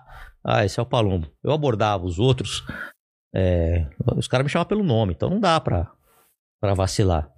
Então não dá pra vacilar. Você acha que o cara vai ter dó de mim? É. vai sentar o pau em mim. Então é Você nunca, complicado. nunca teve moto, então? Já tive. É? Já tive uma Dragstar. E agora só de carro? Só de carro. Blindado ou não? Não, não de carro blindado, não. Não? Minha família anda, eu não. Eu deixo com a minha mulher e com meus filhos um blindadinho. Eu ando de boa, eu, ando... eu não tenho medo de bandido, cara. Às vezes eu tô num- em situações que tem muito roubo de celular, alguma coisa, eu vou de propósito com o vidro aberto, torcendo pra um filho da. Esse vir me roubar pra eu sentar o pau nele. Então, mas parece que eles olham pra gente e já sente a maldade também. Impressionante. Eu desligo o ar-condicionado e fico esperando vir um desgraçado desse me roubar. Juro pra você, cara. Fico esperando. Mas eles não vêm. A gente tava indo num evento. Eles vão mais em cima de mulher, né? A gente tava indo numa reunião. Numa igreja evangélica. Semana passada. Aí passamos por uns, uns caras. Eu já tirei o cinto. Falei, vão roubar. Olha ali, Vitão, vai roubar. Japonês segurando pra trás. Passamos. O cara velho estouraram o vidro da mulher. Putz, Levaram o celular. Aí dei a volta, demos a volta. Um cara me reconheceu, Palumbo. Palumbo. Ele até falou, "Ô, delegado da Atena, tá ali, ó, tá ali, eu te sigo. Vamos lá, cana. Cana. Enxuga gelo, né? Porque o moleque saiu pela porta da frente da delegacia. É, uma advogada atravessou a rua, começou a discutir com a gente. putz. Aí eu falei, senhora, poderia ser a sua mãe sendo roubada. Eu sou advogada, tudo bem, senhora, mas o moleque acabou de roubar, o celular tá aqui e a vítima a gente já tá indo atrás. Aí eu falei assim, onde você mora, moleque? Ele, advogado, não fale com o meu cliente. Falei, cacete, porra. Aí veio o policial militar que nos apoiou. Onde você mora, garoto? Não responda nada para ele, você tem o direito constitucional de ficar calado. Falei, minha senhora, Tô perguntando onde mora o pai dele, que eu já vou levar os pais dele junto comigo, às vezes não tem carro pra delegacia, pra já assinar o termo, porque eu sei que o moleque vai sair pela porta da frente. Não fale com o meu cliente. Eu falei, porra, agora o advogado já tá vindo na hora do flagrante mesmo, né? É. Eu falei, aí, aí ela pegou o celular e começou a me filmar. Eu falei, ai meu Deus Ah. do céu. Ô, ah, dai-me paciência, meu Deus do céu. Eu peguei meu celular, tá até a filmagem aqui. Você está fazendo? Tô te filmando. Você pode me filmar, eu também posso te filmar. É, mas você vai jogar no Instagram? Depende. Se eu quiser jogar, eu jogo. Depois você me processa. Se você quiser, faz o que você quiser. Entendeu? Então tá assim, tá difícil a- a- trabalhar na polícia desse jeito, viu? E, e- Tá complicado pra cacete, você não vê uma, uma perspectiva? Cara, eu sou um cara esperançoso. Temente a Deus e esperançoso, cara. Eu acredito que a gente pode mudar, sim. Aí a mudança começa na política e o cidadão aprendendo a votar, literalmente. Só que ninguém faz campanha, né? E esse trabalho que você, o da Cunha e muitos policiais estão fazendo de rede social, de canais, de mostrar mais o trabalho da polícia, acho que isso ajuda? Não ajuda um pouco a, a conscientizar? Olha, a gente tem que sempre preservar a nossa instituição, né? É. Eu não posso falar em nome da polícia, porque eu não sou dono da polícia. A polícia é do, é da, da população, do governo. Enfim, eu acho que se a gente fizer um- uma maneira que não esculacha a instituição, que não, não, não denigra mais, não tem problema nenhum. É. Não teria problema nenhum, porque tem muita gente criticando a polícia, a, a, a polícia, né? Então, quando você mostra o lado bom, eu acho bacana, sim, mas sempre no intuito de, de enaltecer, a polícia tem regras, as instituições têm regras, a gente tem que cumprir as regras. A gente tem que ser disciplinado, né? Não pode, ah, é, eu não vou fazer o que eu quero, eu não sou dono da polícia, É, entendeu? A gente tem que tomar um pouco de, cau- de cautela com isso daí. exatamente. É. Vamos para algumas perguntas aí. Antes eu queria entender esse, esse lance do Atena. Você aparecia direto, né? No, no- no- É, no porque eu tava sempre nas operações eu gostava muito de prender, cara. Puta, eu adoro prender os bandidos, velho. Dá um tesão da porra você manter Você gosta desse filme de, de, de policial também? Não, não? assisto nada, velho. Não? Eu, porra nenhuma. Pô, achei que você era fãzão. Não, não, quase não assisto, cara. Cuidado com os tiras. Os tiras estão na nossa cola. É porque é tá tanta ligado? mentiraiada que eu não É. tenho paciência pra assistir. Você assiste e fala, ah, cara, nunca É, quer velho, assim. o cara dá 500 Cara tiros, aí não lado, acerta, apaga E 40 no filme, os caras tirando assim do lado? É, então, aí eu falei, porra, meu... Você não eu- atira assim que nem o Brad Não. Pitt? assim. Não, eu fico. Aí os caras falei, meu, mas eu começo até tento assistir, começo a assistir, quando eu vejo que é palhaçada, mentiraiada, eu falo, ah, vai pra puta que pariu. Aí eu vou assistir outra coisa, cara. Eu gosto de assistir. O que, eu tava assistindo a última vez, cara? Esqueci o nome do. Grey's Anatomy. Tava assistindo Zou. Que? Zou. O, a série? Os Assistiu? animais lá? É, você assistiu? Assisti só o primeiro capítulo. É, É. legal que negócio lá? Legal pra cacete, velho. Depois assisti, tava, tô assistindo também as prisões mais severas do mundo. Ah, Eu gosto desse tipo de coisa, de documentário, entendeu? Da vida de Pablo Escobar, essas Sei, sei, coisas. sei. Eu- isso aí eu curto. Agora, filme que começa com o cara dando, que nem o clone dele lá. Vin Diesel. O cara dá 700 tiros no cara, não pega nenhum. Não, Velozes e Ou o cara toma cara- 400 socos no queixo e não cai. Eu falo, ah, não, tchau. Eu já paro de assistir. Quem nunca tomou um soco na cara... Para, aí, aí- mano. O nocautão bem dado Fala. no queixo cai. Fala, Mandíbula. Você falou que ele parece o Vin Diesel. É. Ele não, não parece o Sam Rockwell? Quem?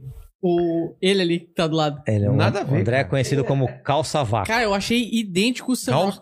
Calça vácuo. Calça vácuo. Porque ele usa calças. Apertadinha. Jesus, como é que. Não, essa Nem é tanta. Essa, nem tá é frouxa. Essa tá frouxa. Outro dia que ele foi uma lá dividindo bola, eu falei, meu, como é que se você entrou nisso peidar, aí, velho? Se peidar, rasga. Puta que pariu. Falei, como é que você foi nessa. Você, você, você entrou nessa calça, velho? Mas, mas me fala o lance do, do- do- das suas aparições na televisão, como que foi? Cara, então, aí eu comecei a fazer a operação e, e o Datena se interessou, né, cara? Ou com helicóptero, caralho, que todo dia eu prendia alguém, cara. Eu chegava no domingo, eu falava, calma, vou fazer uma operação amanhã pra prender alguém. Vou fazer uma operação. Eu sou chato, cara. Sou insistente. Eu cobrava dos caras. Eu cobrava os caras.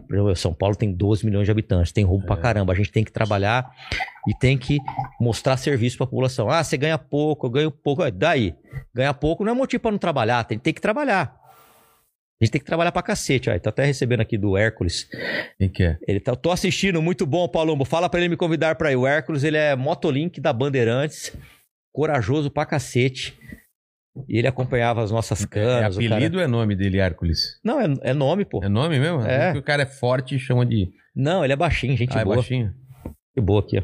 Ah, tá. É, não, não tem cara de eu, eu, eu acabei, eu sempre tratei muito bem a imprensa. Eu acho que você tem que respeitar todas as profissões. Sempre tratei eles com muito respeito e acabei ficando amigo de muitos deles, cara. Muitos. Eu não, não tenho rixa com nenhum repórter, cara, com nenhum jornalista. E aí a gente dava as operações, eu vinha com helicóptero, vinha motolink. Porque isso mostrava os bons trabalhos policiais. É. O que, acontece, né? Antigamente as, as pessoas só estouravam a polícia, né? Arrebentava a polícia o tempo todo. E isso começou a mudar um pouco pra cá. Começou a mudar, graças a Deus, porque a gente vai mostrando os bons trabalhos e isso acaba influenciando outras pessoas, Claro. entendeu? Já teve caso de mulher de bandido, vim, mulher não, mãe de bandido, vir tirar foto comigo. É, É a gente mesmo? fechou um desmanche na Zona Norte. O cara algemado. né? A gente, tirou um desman... a gente fechou um desmanche na Zona Norte. E aí a- ela foi até a delegacia. Eu gosto do senhor. E eu sempre tratei eles com respeito. Família não tem culpa. É. Aí, pô, posso tirar uma foto com você? É, Pode, mas você sabe que ele vai ficar preso. Não, o problema é dele, ele fez coisa errada. Não foi essa educação que eu dei pra ele que se dane. Ah, tudo bem, tirou a foto, ela começou a me seguir no Instagram, eu sigo ela. Então, cara, porque eu não vou maltratar a família de preso. A família de preso não tem nada a ver com isso. Com A treta é com o ladrão, cara, é com o bandido. Entendeu? É, e, e assim vai, cara. E aí o Datena começou a me abrir espaço, porque a, jo- a gente realmente prendia pra caramba. Prendia pra cacete. Começou a abrir espaço. Aí começamos a gravar a operação de risco. é, e deu certo, cara. Deu certo. Isso aí deu, deu visibilidade pra mim, cara. Deu visibilidade. E é muito gratificante quando as pessoas reconhecem o seu trabalho. Só que é o trabalho de equipe. É. Ninguém faz nada sozinho. Eu não gosto de usar o termo eu fiz, eu sou o melhor, eu sou. Não, não é nada disso, cara.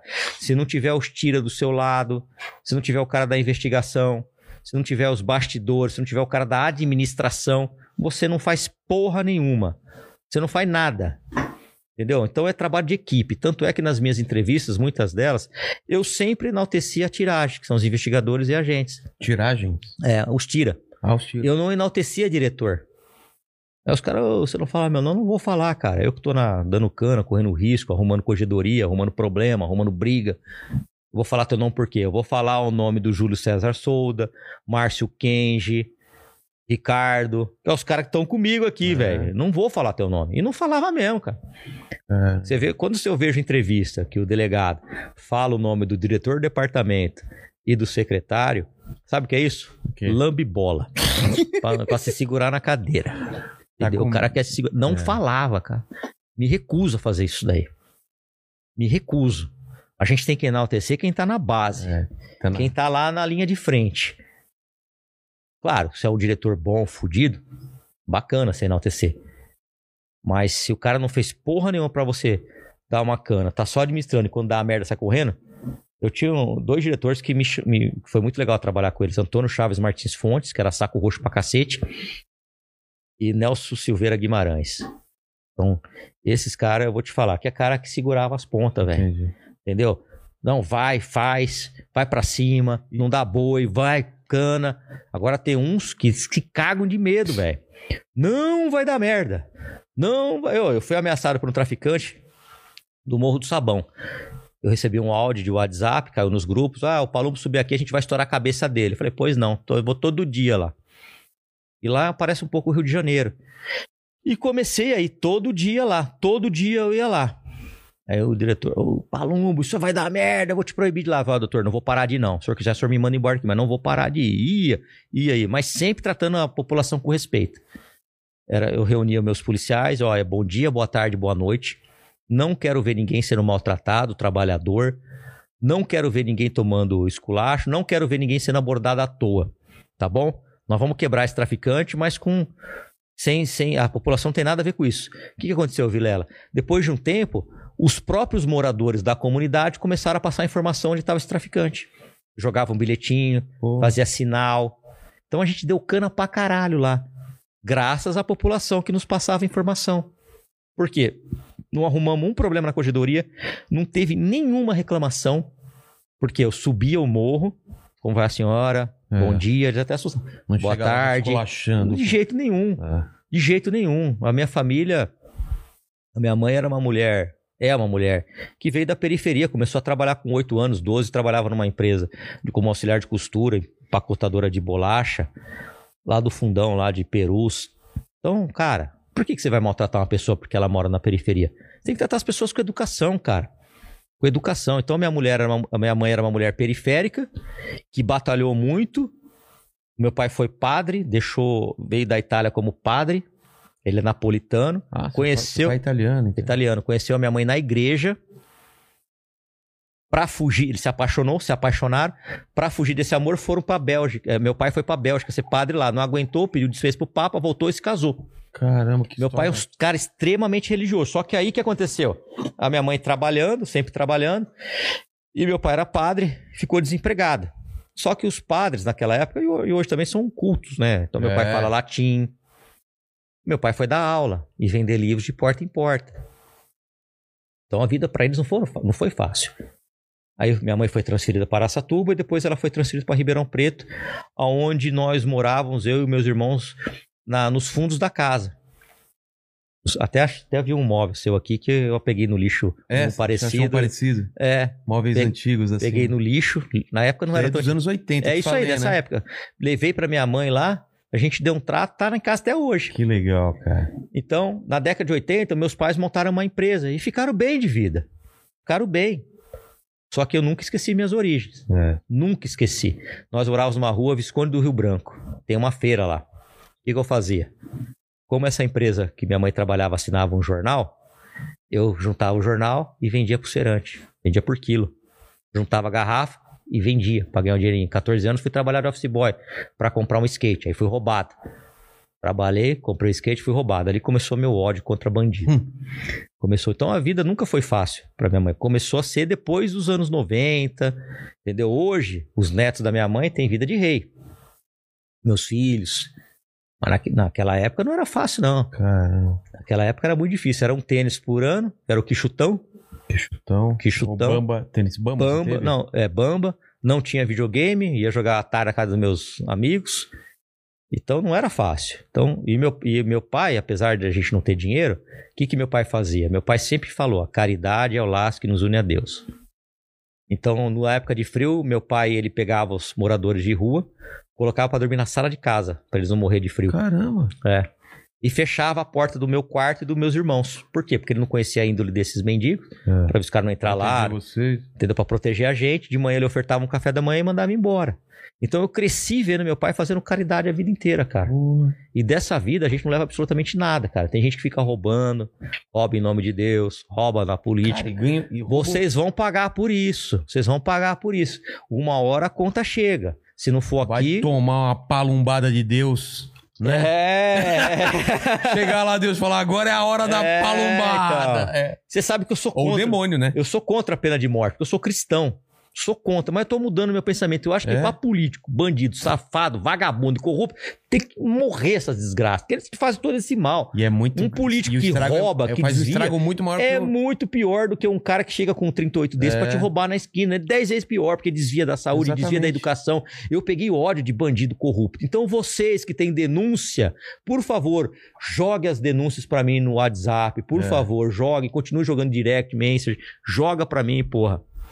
Exatamente. E, e, Arroba delegado Palumbo. Joga lá a sua denúncia. e dessas prisões que você fez, quais foram as mais. as que deram mais trabalho? Você tem uma história. é, de- Cara, esse do esse bandido me, me, me, me ameaçou foi trabalhoso pra É. cacete, velho. Muito trabalhoso. A gente ficou mais de mês lá pra pegar. Trabalhei no caso Nardoni, coberto todo dos policiais do nono É DP, mesmo? mas carreguei aquele casal criminoso. Caramba, você chegou no. Carreguei eles na minha viatura. Eles foram presos temporariamente, ficaram aqui no 89 DP. Só que aí não se tinha provas. Venceu o prazo da prisão temporária, eles foram soltos. Aí o meu supervisor, Antônio Pinheiro, do, doutor Toninho, mandou eu ir até a delegacia pegar o preso os presos e passar pro ML. Eu fui lá e coloquei, o- peguei o casal. Quando eles entraram dentro da viatura, eles começaram a dar risada. O quê? Pois é, aí eu falei, Ô, qual o motivo que você tá rindo? Você Sério? acabou de enterrar sua filha. Ah, eu tô feliz porque tô solto. Eu falei, caralho, meu. Nossa. Dentro do ML é a mesma coisa. Começaram a rir. Eu falei, pô, ali eu tive certeza que o Ah, cara. você tá brincando. ali eu cara. tive certeza absoluta que o cara tinha matado a Ocida. Porque eu falei, não é possível, Não, cara. não só matado, Eu como não tem o Eu menor tenho- sentimento. Exato, eu de... tenho um amor tremendo pelos meus filhos, cara. Eu amo a minha família, amo minha esposa, meus pais. Como que o cara que enterra, que enterra a filha, cara, qual não tem motivo pra rir, cara?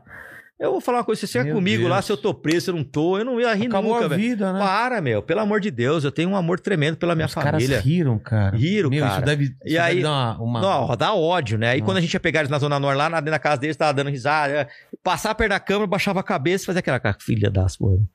Que, que, que foda isso. E agora? Estão na saidinha, né? Então, É, estão na saidinha, né, ô calça? Cara... Se eu não me engano, é regime semiaberto já. já Então, você acha que é justo? E a mãe da menina? é- é, Vai cara. carregar perpetuamente a dor da ausência da pequena. Ca- é, Caro- como é que chama a menina? Isabela. Carolina. I- Isabela Nardoni. É. Tá louco, cara. Então, não, não recupera mais, cara. não tem como. Inverteu a ordem. Quem tem que enterrar é o filho que tem que enterrar o pai, cara. É. Não é? Inverteu a, a- a ordem, cara. Tá solto. Que país é esse, Vilela?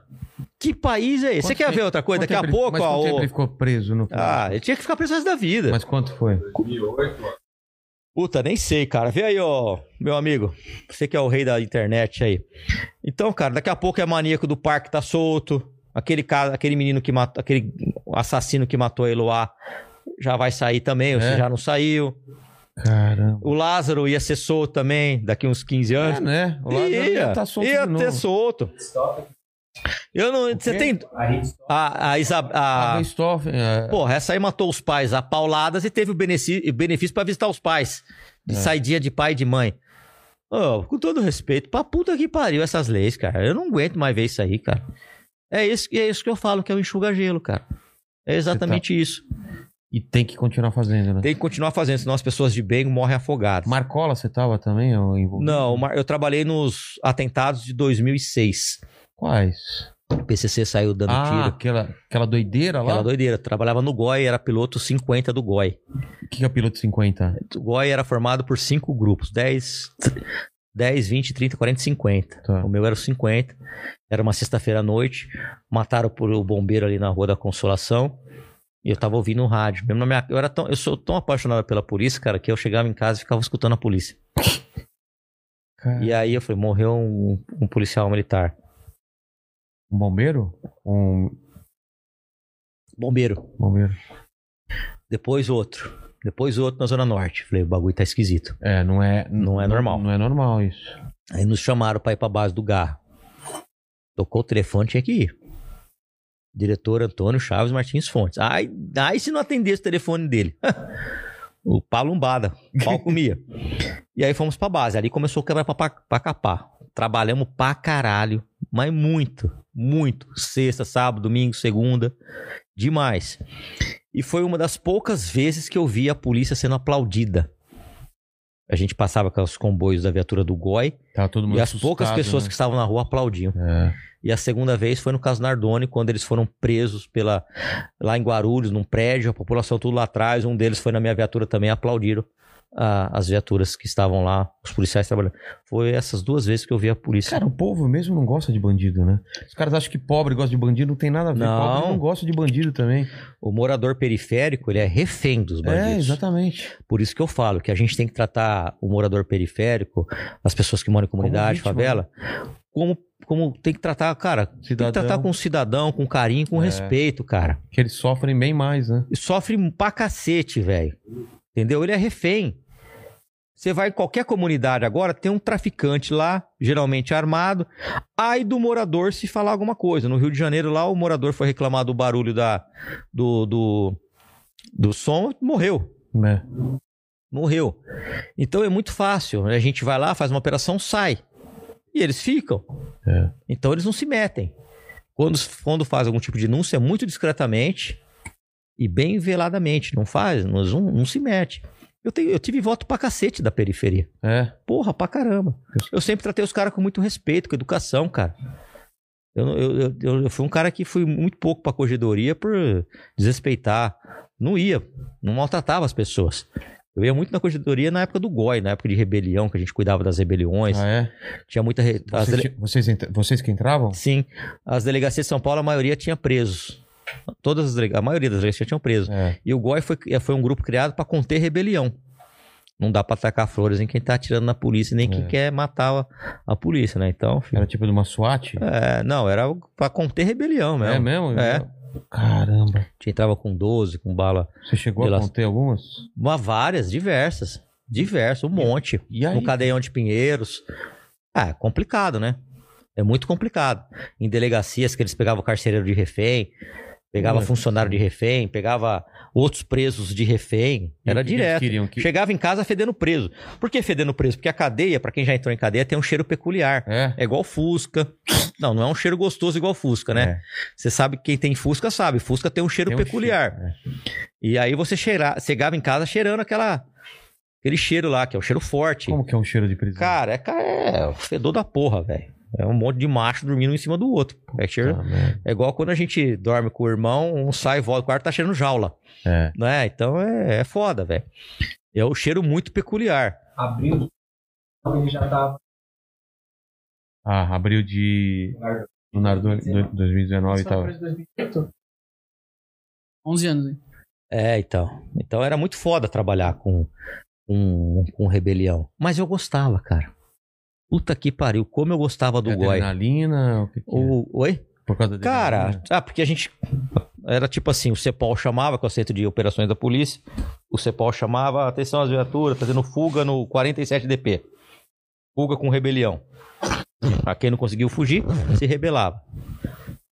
E aí, cara, puta, era. Eu era um moleque de 28 anos, bombado pra cacete, fazia um box. É. Vamos lá, fi. Só vai, mas, fala, tem medo? Nenhum, zero medo. É mesmo? Zero. Zero. Quando não tinha rebelião, sentia falta. Cara, E os policiais do Goi antigo vão lembrar disso aí, cara. Os policiais da velha guarda do Goi, que tinha rebelião, caralho. Eu fui pro Goi em 2002, fiquei até 2010, 2009, 2010. Cheguei, molecão, cheguei, falei, ó, eu não entendo nada, me ajuda, me ensina, com humildade, aí você ganhava os caras. Todo lugar que você chega com humildade, você ganha os caras. Cheguei pra trabalhar no Capão Redondo, 47DP, tinha 200 presos. Meu plantão, nós fomos se apresentar pro seccional, meu plantão, o seccional falou assim, o seccional que manda em todas as delegacias da área, falou assim, um de vocês aqui já tá de plantão hoje à noite. Falei, "Ah", na hora eu falei, eu tenho certeza que vai ser esse caipira aqui. Tenho certeza. Eu não sabia nem chegar no DP. Foram me levar lá. Foram me levar até, até o DP. Eu com aquele ternão de caipira, o velho e bom Colombo. Pagava 100 reais, levava dois ternos, né? E aí fui lá. Gravata de zíper, que eu não sei dar nó em gravata até hoje. Delegado de plantão. Ô, obrigado. Chegou 9, 10 horas da noite, fecharam a delegacia. Caralho, por que, que fechou a delegacia? Ah, ameaça de resgate de preso. Nossa. Que as quadrilhas iam, resgatavam os presos e vale uma troca de tiro. Falei, caralho, o negócio é tenso. E naquela época o Capão Redondo, Parque Santo Antônio e Jardim Ângelo era considerado o Triângulo da Morte. De tanto homicídio que tinha lá. Homicídio pra caralho. Muito homicídio.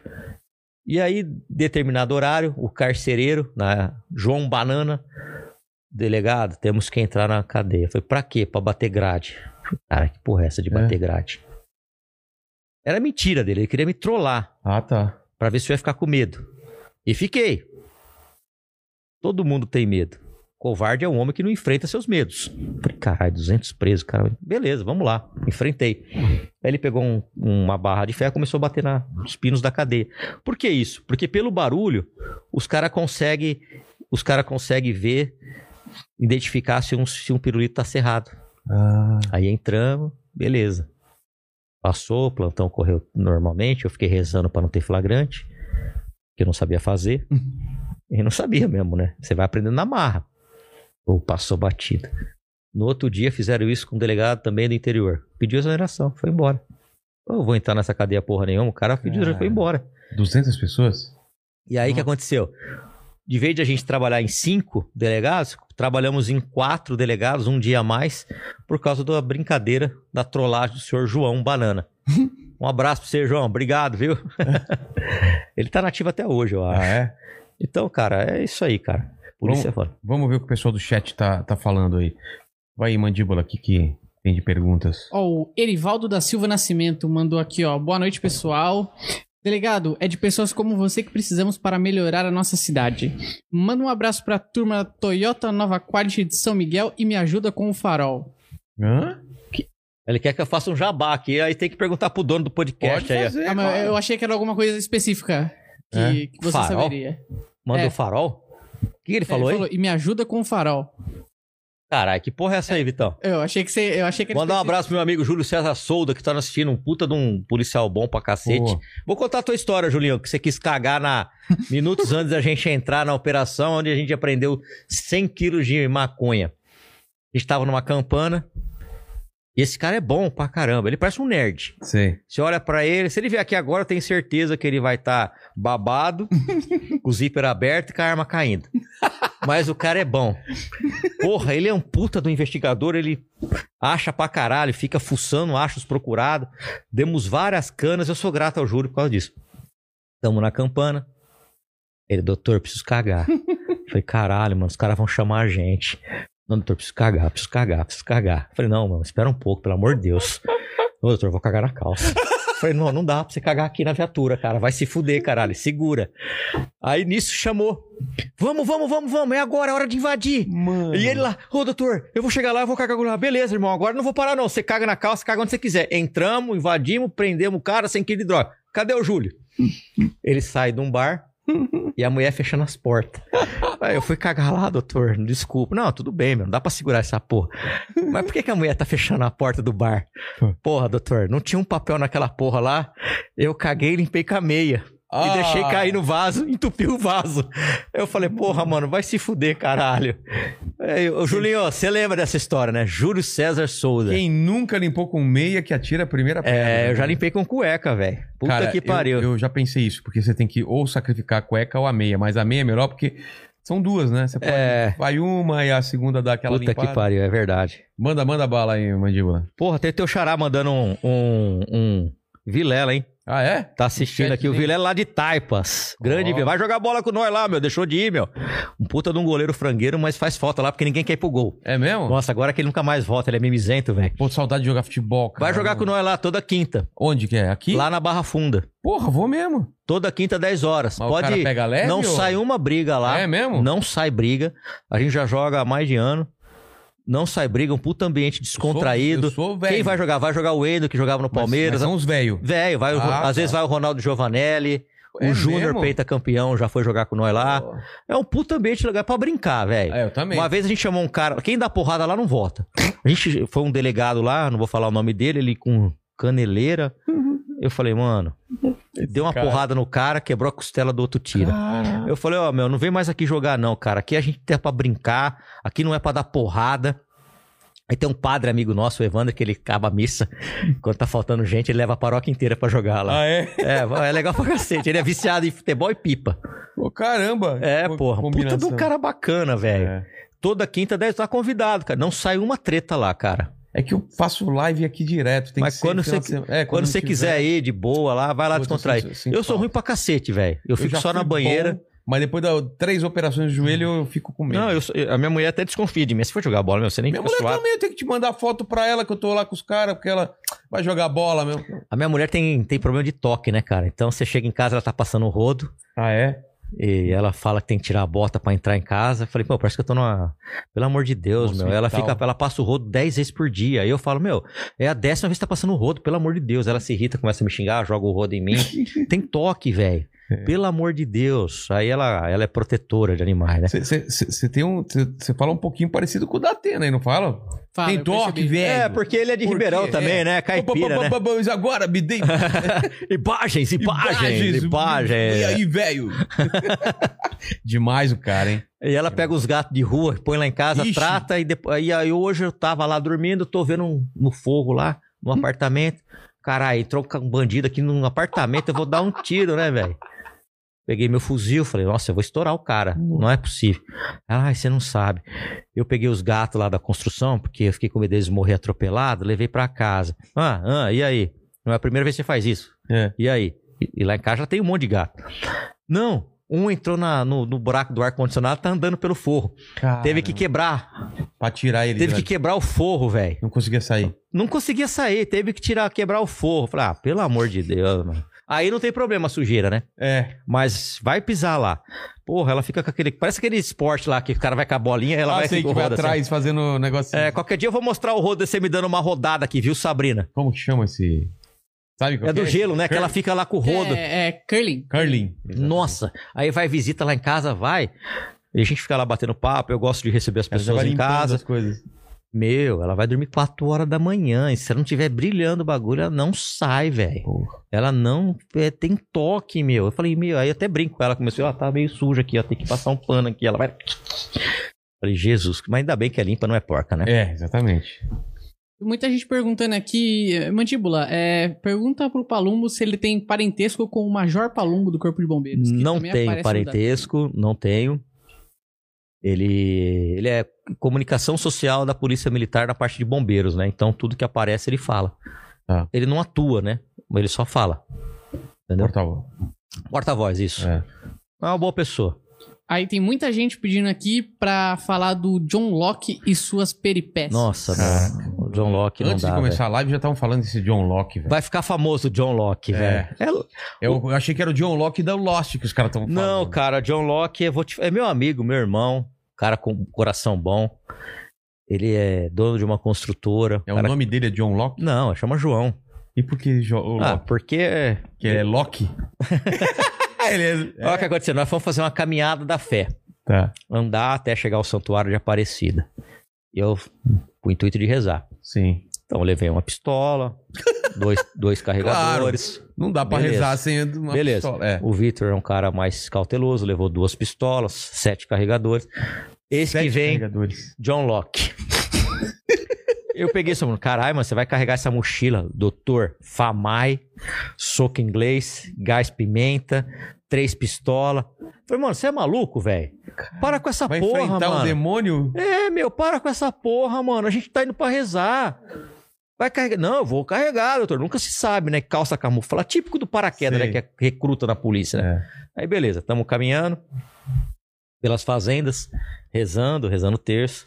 Aí eu olho um fila. Sabe esse cachorro fila? Sei. Que a cabeça parece um bisão, um boi.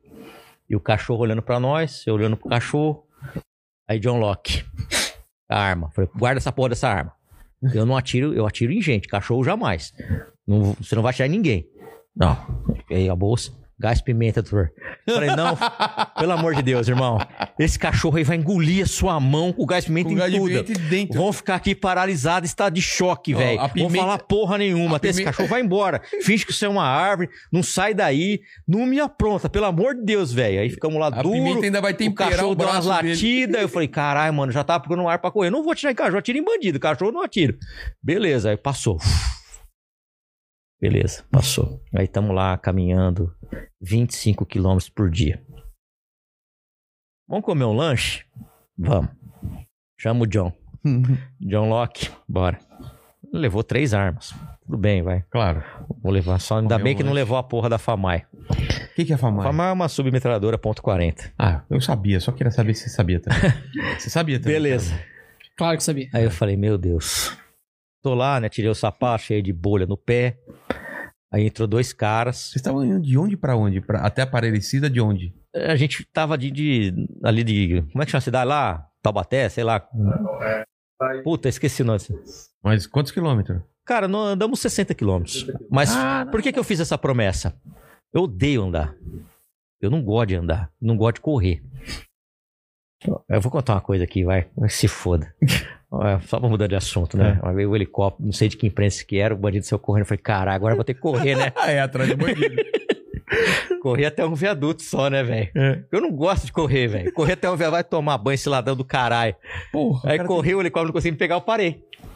E aí os caras já pegaram ele lá na frente, né? Os outro, a outra equipe. Falei, ah, graças a Deus, velho. Puta, eu fico fudido que corra de mim, velho. Eu Cara- não gosto de correr mesmo, cara. Beleza, e não gosto de andar. Aí fui tem- andando. Por isso que você fez uma promessa de é, andar. porque é sacrifício. É. Aí tamo andando, fomos andar, 20, fomos comer o lanche. Tô sentado, tirei o sapato, cheio de bolha no pé. Você, quando você faz bolha no sapato, você coloca mods e vaselina. É sério, mods? Sério? Não sabia dessa, não. Sim. Um- quem me No falou? calcanhar? Como- você põe na, como se fosse uma, uma- Ah, na palmilha. Isso. Pô, E vaselina. Pra aliviar. E aliviava mesmo, hein, meu. Pô, é bom E ali? saber, cara. E quem que me falou isso? Uma menina Mas que, não usado, né? que eu ficava fazendo. Usado não, né? Uma- Quem falou isso pra mim? Uma menina que me via fazendo live, foi até o lugar que eu tava, falou que gostava de mim, tirou uma foto e me falou, pô, não, eu, eu- Ela falou, faz isso. Pô. Aí eu fiz. A primeira farmácia que a gente passou, eu já comprei mods. e entrei com o John. Foi com o John ou foi com você? Foi comigo. Eu cheguei, Ah, é? entrei e falei assim: eu quero um pacote de mods. E me dá vaselina. Os dois! Ah, Aí eu falei assim: é um casal de pato macho. Exatamente. Não, mas não tem problema, dá essa porra aqui. E ele menstrua, ele acha que ele menstrua. É, foi mais ou menos isso, né? Falei, ai, mano, não vou aguentar essa porra, não, velho. Vamos lá comendo. Aí pedimos lanche, beleza. Aí esquenta dois caras suspeitos. Se dirigir no caixa, assim. O Vitor viu. Mas suspeito, assim, tipo, os- o- esses dois não seriam suspeitos aqui. Esse aqui não, porque ele É. parece comigo quando há 20, 30 anos atrás. Ele não, con- me ele não identifiquei aguenta com com, ele. o peso de uma arma, né?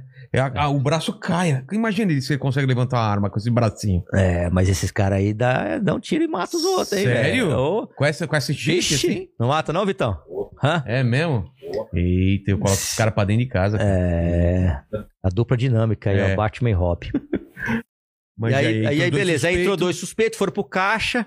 Eu já fui colocando o sapato, né? Peguei a arma, fui pra trás de um, um pilarzinho, me abriguei. Tava lá o Alexandre, o Alex- Alexandre, né? Ale Guimarães.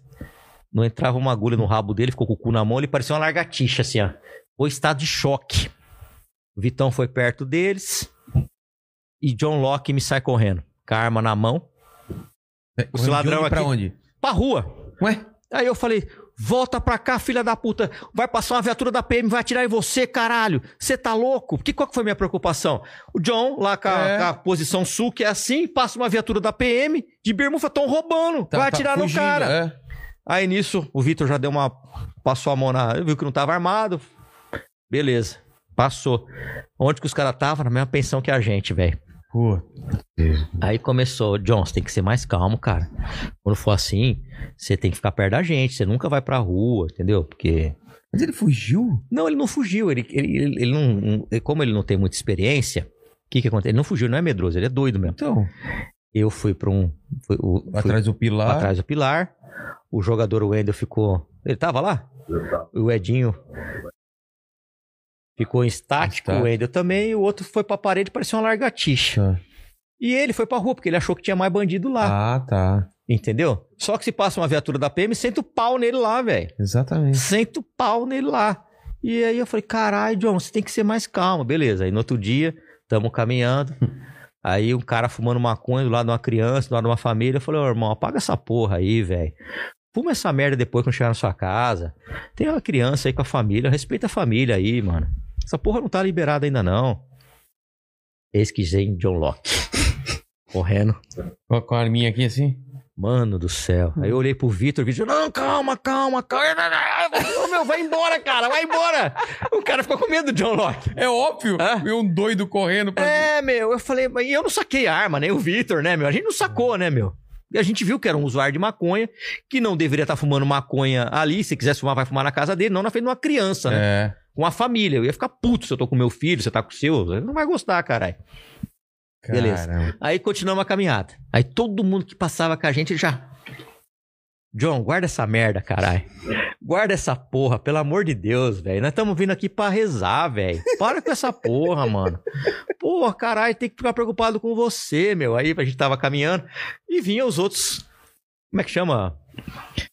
Romeiros. Aí ele já ficava de lado. Eu falei, ah, não, pelo amor de Deus, velho. Aí descobrimos que se tem roubo à noite, que os caras vão roubar o Romeiro, os Romeiros. Eu Cara, falei, que sacanagem. falei, caralho, vamos mandar só à noite. Quem sabe os caras não vêm roubar nós. E o pensamento era esse, né? Aí vem, a gente tá fazendo uma live, né? Fiquei sabendo que os caras gostam de vir roubar, não sei o quê. Eu tô torcendo pros caras virem roubar a gente aqui. Aí para uma caminhonete. Eis que surge John. John Locke. Era uma mulher, uma senhorazinha que queria tirar foto com a gente, né. Vitão? Então é cara coisa. já rolando no chão com a arma É, assim. meu. E aí, e na campanha? Ele, foi- ele é muito gente boa, ele é um amor de pessoa, cara. Na campanha. Ô, doutor, você vai pra onde? Ah, eu vou num fundão lá de um bairro agora. Vou com você. Tá bom, vamos. Aí tava vindo meus. O cara que vai participar da reunião. Doutor, vou abordar. Não, você não vai abordar ninguém, filha da puta. Esses caras são tudo cara que vai apoiar e vai votar em mim, caralho. Você não vai abordar ninguém. Guarda essa porra dessa arma, cacete. Porra. Eu falei, o japonês, porra, esse cara é maluco, velho. Esse cara é doido, mano. Sossega o faixa, mas ele Cara, que personagem maravilhoso. é, velho. é o John, meu. Se Aí, ele tivesse aqui, já tava. da- ia dar geral nos dois aí, né? Vocês aí. estão armados, vamos ver. Ah, ele ia chegar. É, aqui parado atrás, Falei, assim. caralho. É que eu- Magrelo. Paraquedas é a imagem do cão, velho. Pode isso. O cara entra na polícia. O que, que ele faz? Depois ele me mostra a foto dele. ele quer comprar. curioso pra Ele ver a quer cara comprar. uma- ele- o cara entra pra polícia, ele quer comprar uma camisa que tá escrito Policy. É, Ou então Glock. Eu não ando com camisa nada. Baby look, né? Pra ficar. É, tem que ser grandão. bilão. Vou pegar aqui o Instagram do John. NYPD, né? Ah, é, NIPD, né? É isso aí. Cadê? Como é que tá o Instagram do John mesmo? Eu nem sei mais, velho. JF, não sei o quê. J-O-H-N. Ah, tá aqui, ó. Ó o John. Olha o John, mano! Olha isso daqui, rapaz, ó. É. Preparado pra não ser visto. Ele, ele- ele tem a, ele tem a certeza que a galera não tá vendo ele aqui. Sabe, ele paradão aqui. Ninja. Não, tipo, tipo Cara. Guardião- Guardiões da Galáxia, sabe? O, que é? O Drax. É esse que surge. Mano, era o que eu tava imaginando, cara. É o John Locke, cara, ó. Mano, mano, mano. Sempre preparado. Esse cara, tiver um, um apocalipse zumbi, eu quero estar do lado desse cara. Ô, mas ele é gente boa demais, velho. Porra, eu quero Ele ter é cara muito do meu gente lado. boa, Ó, velho. É doido, velho. Mano, teu coração é enorme, hein? Pô, claro. Todo- toda ação social, vai, John, você é rico, vamos ajudar aí, caralho. Compra a cesta aí. Ele tem um coração gigantesco, só que é maluco, velho. É doido. É doido, doido do bem. Cara É. honesto, corajoso, vai pra cima, só que é doido, precisa de orientação. Caramba. Manda, mandíbula. O Erickson mandou aqui, ó. Mandíbula e Vilela, dupla dinâmica do podcast brasileiro. Delegado Doutor Palumbo, papo retíssimo. Parabéns pelo convite. Obrigado, irmão. Deus abençoe. Aí o Ludwig fez uma pergunta aqui, mas acho que é uma Você pergunta. inventou que- esse nome. É verdade. A Como pergunta- chama? Ludwig. Ludwig. Mas acho que é uma pergunta que a gente respondeu aqui um Manda. pouquinho atrás, que ele falou: por que as delegacias dão um chá de cadeira na gente? Ah, ele falou. Duas né? vezes que tive necessidade de abrir um BO, foi papo de 5 a 7 horas aguardando. Pouca gente. vazio. Déficit de 14 mil policiais. Caramba, é muita gente. Não dá, é como um time de futebol que joga com o goleiro e com o zagueiro só. Tá É. difícil, né? O, aquele cara lá que falou do farol aquela hora, É, ele explicou o que que era? ele falou aqui: o farol da São Miguel pediu um auxílio para tentar remover devido a colisões. Estamos nos falando por e-mail. Hã? Ô, Ana. A Ana é minha assessora. Ela parece, ela acha que ela é síndica lá da Câmara. Ela não quer sair de lá. Todo dia é pizza, bolo. Já engordei 200 quilos, cara. Ana. Ana, tem que atender o munícipe, Ana. Ajuda aí, dona Ana. É. A Ana que vê os meus e-mails lá. É que não é, sabe o que acontece? É, eu, eu faço. Eu pergunto como os, os, os munícipes estão sendo atendidos. Todos os meus assessores ganham um bom salário. Então eles têm a obrigação de atender bem a população. Meu gabinete está sempre de portas abertas e a gente tenta atender o maior número de pessoas possíveis. Então não é favor quando o político atende, é obrigação. Então tem que atender bem e esse município. Eu sei qual que é, acho que tem uma concessionária na frente lá, né? Tem É, uma ele- concessionária. Ele quer que tire o farol porque os carros vão sair e bate.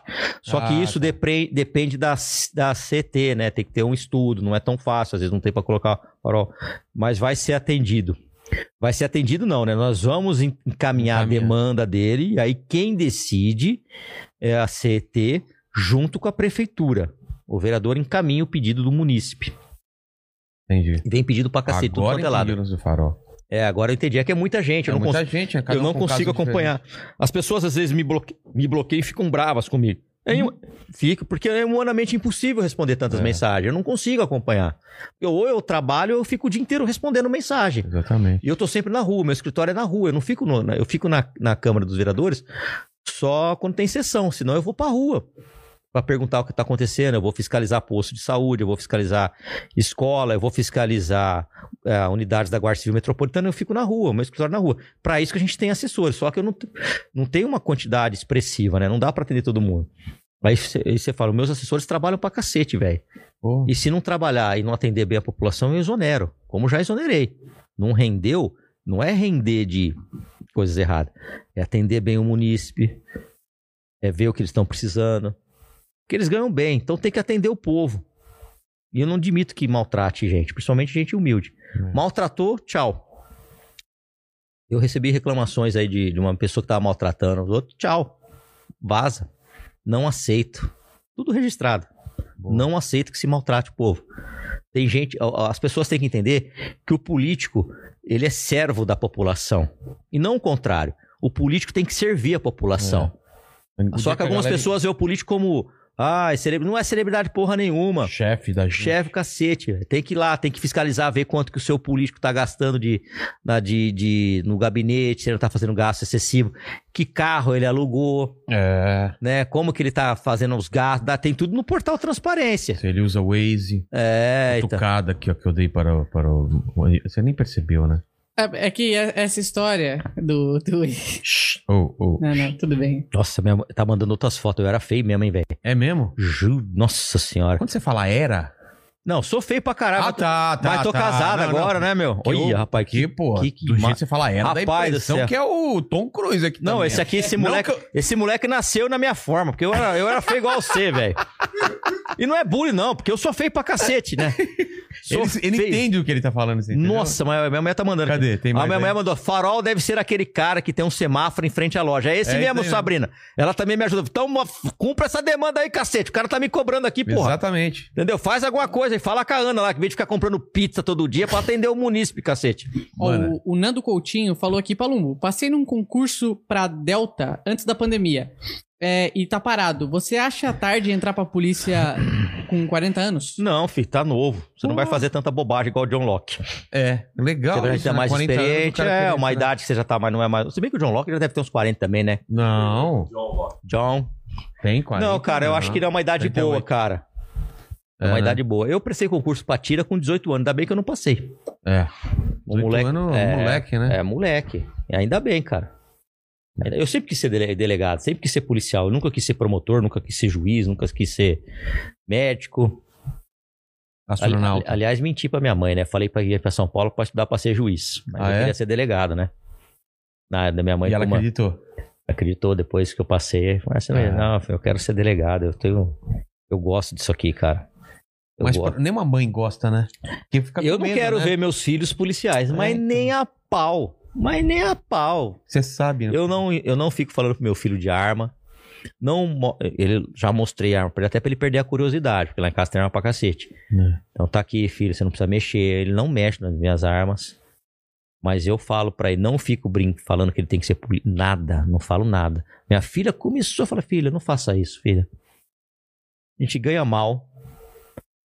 Parte da sociedade não vê a gente com, não vê a gente com bons olhos. A gente é julgado o tempo todo. A gente é pré-julgado o tempo todo.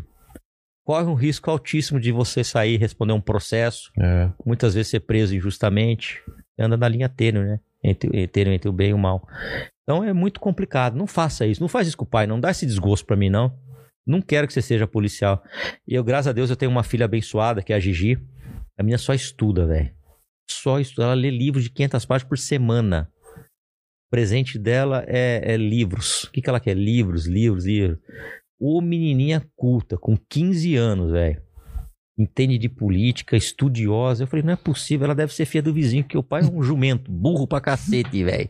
A minha mãe vai ficar brava com essa porra aqui mesmo. Não. Aí, não, mas a menina é. Só que não dá pra falar que ela é minha cara, velho. Coitada, né? Mas tudo bem. é Coitado. Às vezes, às vezes, puxa e sai, sai bonito, que nem meu filho. Meu filho puxou a mim, mas tá Teu bonito. filho é bonito mesmo. Tu é, É. feio pra caralho também, Então, velho. Não sei o que aconteceu. Pois é, velho. Mas é o, lance, é o lance, é parecido, mas não é tanto, entendeu? Nossa, teu filho é é bonito alguma mesmo. coisa que muda. Bonito mesmo, parabéns, cara. Mas a minha filha, puta, cara. Você sabe que ó, a É. gente, a aprende, a, gente, a a gente aprende muito com os filhos, né, cara? Eu tive duas lições de vida com É? meus filhos, cara, que eu vou levar pro resto da vida. E coincidentemente, os dois tinham sete anos. Vou contar a mais recente, que é a do Antonello. Eu parei pra abastecer meu carro e falei, filho, vamos comprar um cachorro? Ele, não. Eu prefiro adotar. Caralho. Esse moleque falou isso. Eu peguei, É. peguei meu celular, liguei a câmera e gravando assim, né? Filho, vamos comprar um cachorro? Não, papai, eu quero adotar. Por que adotar, filho? Porque o cachorro de rua não tem onde morar, não tem onde viver, então tem muito cachorro de rua, vamos pegar um pra adotar. Caramba. Passado uns meses, eis que surge um cachorro na porta da casa da minha mãe. Todo fudido, velho. Fudido, magro. Parecia eu quando era mais novo. fudido, velho. Feio que dói, velho. E aí a gente viu, eu falei, caralho, aqui não tem um cachorro, porque é um bairro bom e não tem cachorro de rua. Falei, é esse. Peguei lá um bifão lá da minha mãe. Tava a menina fazendo lá, a Dori, que trabalha na casa há 15 anos. Dei e comeu. Cachorro todo fudido. Quer adotar esse cachorro, filho? Quero, pai, é esse. Aí não achei nenhum local pra dar um banho, uma tosa no cachorro, que era domingo. Eu não sei se era feriado, não me, me recordo ao certo. Fui achar um pet shop lá na, na Vila Virgínia, Pet Shop Janaína. Liguei para por favor, me atende, eu preciso dar um trato desse cachorro. Precisa tosar, ver. A mulher deu um trato de malandro no cachorro, voltou. O cachorro se recuperou, ficou forte. Aí parece o diabo da Tasmânia agora. O filho da puta matou dois saruê. Cara, aqui tem Porque tem muito também. mato. Aqui tem saruê É, também. A minha mãe falou, pô, não aguento mais cachorro. Saruê é Matou tipo dois um saruê. é. É, tipo um gamazinho, né? Mas É. o que a gente vai fazer, né? Não tem culpa, ninguém tem culpa. Não dá pra prender o cachorro a noite inteira. Comeu o casco lá da, de uma tartaruguinha que tem lá. Eu falei, caralho, cachorro é filha da puta mesmo, né? Virou todos os vasos da minha mãe. Sai na rua com ele, ele quer brigar e sai na mão com todos os cachorros. Com todos os cachorros, velho. E é desse tamanho. Eu falei, pô, tu vira lá, tá metido pra cacete, velho. Tem nome já ele? Tem. John Locke. Chama Rabito. Ali- do- aliás, falaram aqui, ó. Esse John Locke é o cadete Tackleberry do É o. Tagober. Ele vai sacar um 38 lá de 8 polegadas, 12, 20, sei lá. É doido, mano. E aí, o que, que a gente fez? A minha mãe tem um casarão lá, que tem um caseiro morando lá. Eu não sei porque que ela fica segurando essa casa, não põe pra alugar. Tá lá. Porque ela guarda bugiganga. Casa Caramba. gigante. Aí o caseiro toma conta da- do cachorro. Todo final de semana que eu tô lá, a gente passeia, leva pra tomar banho. E o moleque tem um amor tremendo pelo cachorro e o cachorro por ele, cara. O cachorro é bonzinho pra caramba com o ser humano. Mas não pode ver um cachorro que quer sair na mão. Caramba. Quer brigar, quer o cacete. É, dá E ruim, acabamos a- adotando esse cachorro. O episódio com a minha filha foi o seguinte: o Antonello, ele não é filho da, da Sabrina. Ele, eu tive um outro relacionamento e a mãe do Antonello morreu 18 dias após o parto. Caramba. Hoje eu tô recuperado, mas eu já sofri pra cacete por causa disso. Mas, graças a Deus, a minha fé em Deus, a minha família, eu me recuperei. Hoje eu sou muito feliz, eu amo a minha esposa, que é a Sabrina, sou grato a ela. Eu, eu, eu, eu namorava com a Sabrina, tive um filho com ela, nós largamos, eu casei, enfim, depois voltamos. E hoje ela trata do Antonello com um baita de um amor. Se você perguntar pro Antonello com quem seu, ah, vou separar da Sabrina, ela vai, eu vou ficar com a Sabrina. Ele gosta muito mais da Sabrina, da nona, do que de mim. Então eu sou grata a Sabrina, sou muito grata à minha família. Só que eu fui levar a Gigi pra conhecer o irmãozinho. que Era recém-nascido lá em Ribeirão Preto. E eu fiquei, na minha idiotice, com medo do da Gigi sentir ciúmes. Cheguei perto do bercinho. Falei, cara, será que ela vai sentir ciúmes? Eu não sei lidar com isso. O que, que eu falo pra ela? Ah, vou apresentar teu irmão. Falei, Gigi, esse é seu irmãozinho. Mas vem cá, vou te contar um segredo. Fui lá na orelha dela e falei assim: Gigi, ele é seu irmão, mas o papai não quer que você fique com ciúmes, tá? Porque o papai gosta um pouquinho mais de você, tá bom? Ela, não, papai. Você tem que gostar mais dele. Por quê, Gigi? Porque ele não tem mãe. Cara, desabei. Caramba. Desabei. Eu desabei. Então as crianças nos ensinam É. muito, cara.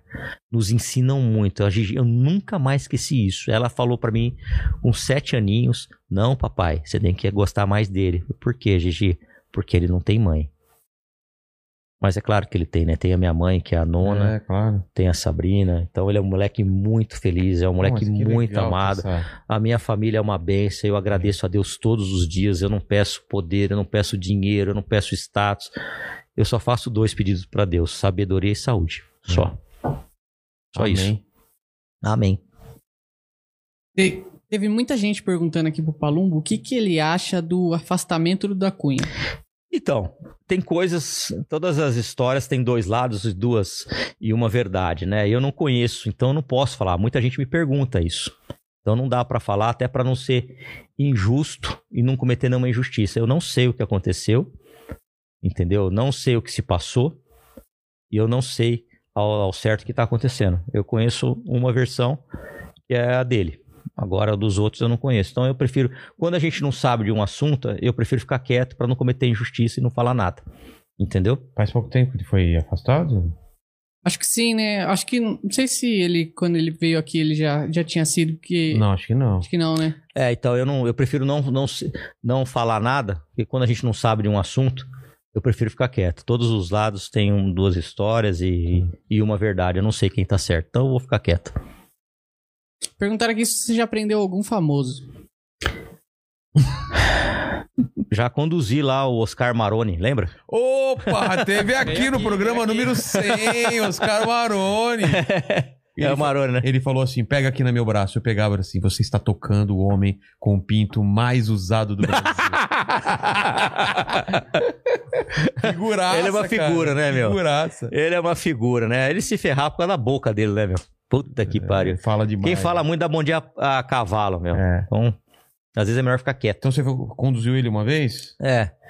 que ele tava com mandado de prisão. Eu falei, puta que pariu, entra aí, Tá, levei pra vamos lá. delegacia. A investigação não era minha. Na época do GOI, a gente prestava muito apoio, né? E aí a gente conduziu até a delegacia. não- depois não sei mal o que que virou. Mas ficou pouquíssimo. É.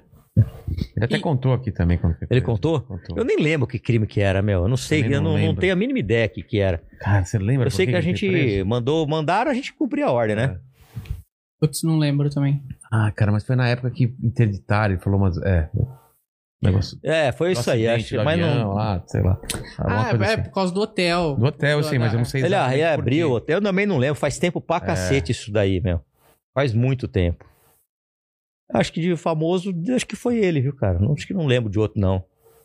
E, e falaram aqui também que você já participou de muita operação de risco. E se você já se feriu em alguma dessas ofe- Tomou operações. tiro já? Não, graças a Deus, pelo amor de Deus. Eu levava o Martins comigo. O Martins é um policial que tomou até tiro de fuzil. Foi baleado acho que cinco, seis vezes. Nossa. Aí eu falei, mano, se alguém vai ser baleado é ele, né? Toda hora é ele, então eu chamava É. ele sempre ele. Ele é o tipo um dos melhores policiais operacionais do Brasil. É. Alexandre Martins. Ele foi numa ocorrência em Itamonte, tomou um tiro no braço, ficou firme, aguentou socorro, não deu chilique, Cara. quase teve que braço arrancado. Depois disso, ele já foi em outras duas ocorrências fodida, que ele bancou os caras de bancar é o linha de frente, é o cara que banca mesmo, ele com 762 dele bancando. Sempre tem um, o mais doido, o, mais cora- o cara que banca, né, meu cara? Esse é fudido. Então é um cara que eu tive e tenho muito orgulho da amizade dele. E pra mim, cara, é um cara que não gosta de aparecer, não posta quase nada no Instagram. Nem sei se tem Instagram, mas pra mim é um dos melhores policiais do Brasil. Tem história pra cacete pra contar. De troca de tiro. O que que acontece na polícia? Tem muito embusteiro, né? Cara que conta mentira pra caralho que nunca prendeu nem o dedo na porta. nunca prendeu o pau no zíper. Tem pra cacete, velho. Ah, eu Rapaz, troquei, troquei não, tiro. mentira. Fiz uma perseguição. Ah, conversa fiada. Mentira. Então a gente chama de embusteiros. E quem tá dentro da instituição conhece. Nós conhecemos todo mundo. Tem coisas que não chegam pra vocês, É. mas pra gente chega. Pra gente chega tudo. É tudo. Por isso que às vezes eu prefiro ficar quieto. E o Martins é um policial de verdade, cara. Valente, corajoso. Ele ia nas trocas de tiro na folga, porque naquela época do Garra Dake tinha muito ocorrência com os caras explodiam as agências bancárias, lembra disso? Lembro, cara. Então ele ficava pedindo pra ir na folga. Se não chamasse ele, ele ficava bravo. E os delegados da Rouba Banco, da delegacia de Rouba Banco, chamava, porque o cara é bom. Ele bancou uma ocorrência aqui na. Eu esqueci, sempre esqueço da cidade, Zona Oeste, eu sempre esqueço o bairro. Os caras vieram dando tiro na GCM, deram tiro na PM, depois deram tiro no Garra. E aí teve uma puta troca de tiro, 17 presos, baleado, cacete. Quem bancou? Martins. Que os caras queriam sair com o carro blindado, ele bancou de novo. Então é um cara que eu vou te falar, meu. Esse cara é fudido, cara. Alexandre Martins. Porra. E, e também é uma pergunta que sempre é engraçado que apareceu pra todos os delegados e policiais que vieram se é a favor da legalização da maconha ou da maconha medicinal. Não, maconha medicinal para fins para fins, por exemplo, crianças, né, que tem Autismo. sim, já tem estudos comprovados que realmente epilepsia, é. funciona, epilepsia, funciona, claro, sou a favor. Agora eu sou totalmente contra a liberação da maconha. Pra- sou Re- contra. recreativo. Re- Recreativo. Recreativo é o cacete, velho. Eu não, não quero que libere droga porra nenhuma, não quero que meu filho vai se recrear com essa merda. Entendeu? Curto e grosso, não sei se vocês fumam ou não, mas eu sou um cara sincero. Aqui, aqui é 100% free. Não, eu já Agora, não gosto. né? Não diria. Eu vou apanhar pra caralho por falar o que eu penso, Não, mas não. eu sou contra essa porra. Não Até teve diria- uma coisa, falou, doutor, eu gosto de você, votei no você, mas sou maconheiro. Tá bom, meu irmão, mas fuma essa porra lá outro lugar. Longe de mim, eu tô né? cheio de amigo maconheiro. É? É, lógico. Aqui, eu não vou dizer pro senhor quem, mas já veio maconheiro pra caramba nessa mesa aqui. Não, mas eu sou amigo dos caras, meu. Não tem nada a ver. Fazendo mal Só o ninguém. cara não fumar perto de mim essa merda, caralho. Entendeu? É só isso aí, mas é, eu sou contra. Que começa na maconha e vai pro crack, vai pra cocaína e pronto. Se por acaso aqui o, o, o Mandíbula estivesse fumando agora, ele tá lá mexendo as câmeras e acendeu um baseadinho. O que, que acontece com ele? Ah, não acontece porra nenhuma, né? Tamo no Brasil. É? Porra, mas não vai acender essa merda. Não vai acender, né? não, Não, vai acender Ah, tá. essa porra Olha na lá, ó, já, frente. ó, já levou. Olha o tamanho da mão dele, já levou. Já Porra, tomar um você sabe uma na- coisa que eu ficava fudido, velho? É. igual pichador. Ah, é arte. Então picha a casa da sua mãe, caralho. Vai fazer ar com a sua avó. Na minha, não. Aí, beleza. Eu, eu gosto muito de ficar com meus filhos. Tô lá com meus filhos. Vamos na praça. Lá em Ribeirão. Era tanto maconheiro que eu falava assim: se eu chegar primeiro, a praça é minha. Se ele chegar e estiver fumando, eu vou embora. Beleza. Aí tô lá, o cara com beck desse tamanho. Eu falei, caralho, domingo de manhã, velho. Puta que pariu. Eu trabalho igual um filho da puta. Venho passear com meu filho, o cara com beck. Eu falei, malandro, vai fumar isso na sua casa. Para com essa porra, velho. Família aqui, cara. Hum, Pô, para com isso aí, É, meu irmão. Tanto lugar. Aí beleza. Na outra semana, mesma coisa. Só que eu já fui lá na placa do carro dele, da moto, pedi pra puxar. Chamei ele pelo nome. Eu, vai fumar isso na casa da sua mãe lá, rua tal, endereço tal. Ele ficou olhando. Porra, caralho, velho. Pô, seja um pouco mais discreto, essa merda não tá liberada, caralho. Eu não quero estar andando com os meus filhos e tenho certeza que a maioria das pessoas não querem estar andando com seus filhos pequenos ter um cara fumando uma porra de uma maconha na tua frente, caralho. Que daqui a pouco é o seguinte, começa na maconha, depois vai pro crack, né? Ah, vou fumar uma carreira aqui, ó. Eu não quero essa porra, velho. Então, se for liberada, beleza. Os incomodados que se mude, tá liberado, tá na lei, beleza. Mas se não tá liberado, eu acho que as pessoas têm que ter um respeito mínimo pelo, por isso aí. Respeitar a família, respeitar quem tá com criança, porque as crianças são inteligentíssimas. Se tiver um cheiro de cigarro aqui, teu filho pode reconhecer. Se tiver o de maconha, que isso, pai? É. Que isso? Que isso? Aí vê um moleque forte, bonito lá fumando, vou querer experimentar. Quem aqui quer o seu filho viciado em alguma coisa? Ninguém. E eu também não quero os meus. Eu sou. a- minha mulher, ela é chata pra cacete, velho. Lá em casa não entra refrigerante. É água. Ela é doida. Ela e o Cristiano Ronaldo, né? É, Não entra refrigerante. Aí é, toma Yakult, ela vai lá e lava o copo. O que você vai fazer? Não, é lixo reciclado. Caramba. é, é, pacotinho de separa o lixo. Meu, então, cara, eu sou um cara que. Eu sou careta mesmo, eu não gosto de droga, sou contra a liberação de droga. Sou, não, não sou a favor, eu acho que isso é a porta de entrada. Ah, agora vamos pro rachixe. Agora vamos pra cocaína. Agora vamos ver o que a gente vê de famílias destroçadas por causa de droga, velho. E não adianta, meu. Essa molecada aí, talvez você, eu que sou o cara mais velho, beleza, a gente até aguenta. O moleque, ele vai no embalo, ele começa na maconha, agora chega o rachixe, depois chega outra lá, chega outra, explode. Eu sei que eu vou apanhar pra caralho nas redes sociais, É, mas sou contra essa porra de liberação de droga. muito, eu tenho muito amigo que fica só na maconha. e não adianta falar assim, ah, não, é porque aí o Estado vai arrecadar. Conversa fiada. Você acha que não? Conversa fiada. Sabe por quê? Porque vai continuar tendo traficante. Vai, Vai- continuar tendo o comércio o clandestino. do- Se fosse assim, não teria bilhões de cigarros sendo contrabandeado lá É. do Paraguai para ser vendido aqui nos locais. É. Bilhões, barato, né? bilhões se- é, deixam de ser arrecadados porque tem um cigarro contrabandeado. Vai continuar existindo. É.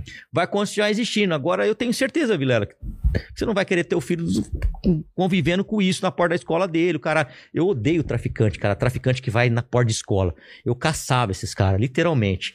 Eu falei, escola infantil, onde tem traficante, a gente tem que combater essa desgraça, velho.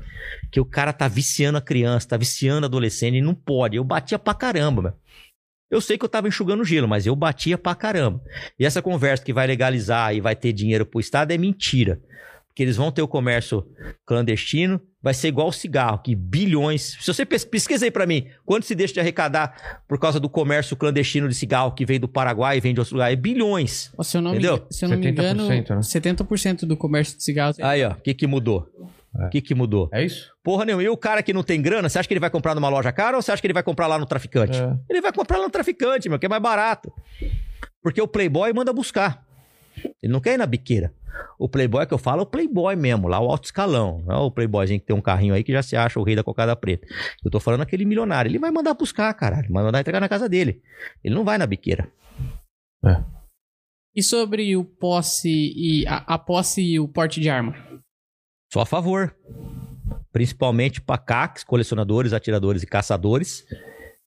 O cara faz um curso, eles treinam, eles são capacitados, compra uma arma numa loja legalizada, com nota fiscal. Por que, que o cara não tem direito de se defender? Vigilante. Você quer ver uma coisa, Vilela? Uma das profissões mais perigosas do Brasil é o cara que transporta valores. É. Você já se imaginou num carro daquele lá? Tá louco. descendo com 38 igual essa merda aqui, ó, e uma 12. Já se imaginou? Cara. E esses caras, eles não têm porte permanente de arma de fogo. Quer dizer, eles vão lá, troca tiro, mata em legítima defesa um criminoso chega lá, deixa a arma na empresa, vai pra casa de estilingue. Aí, coincidentemente, Cara. ele mora no mesmo bairro da família do, do, do ladrão que ele matou, em legítima defesa. E o cara não pode ter uma arma. Não é pra ele ter arma da empresa, porque a arma é do empresário, o empresário trabalhou, lutou, a arma, o carro é da empresa. Mas pelo menos que se dê direito pra esse trabalhador, que se dê direito pra esse trabalhador comprar uma arma. É o mínimo que você tem que fazer. O cara trabalha armado. Na folga dele, que ele corre um risco desgraçado, não, não pode, não dá. Então, cara, o bandido não compra arma legalizada. É. Bandido não vai em loja comprar arma. Bandido não tira registro de caçador, colecionador. Bandido não vai assaltar com uma arma dele legalizada. Então a gente tem que parar com essa hipocrisia. Deixa o cidadão se defender. Quem mata pessoas são outras pessoas. Se fosse assim, tinha que se proibir o carro também, porque tem gente que bêbado que mata com o carro.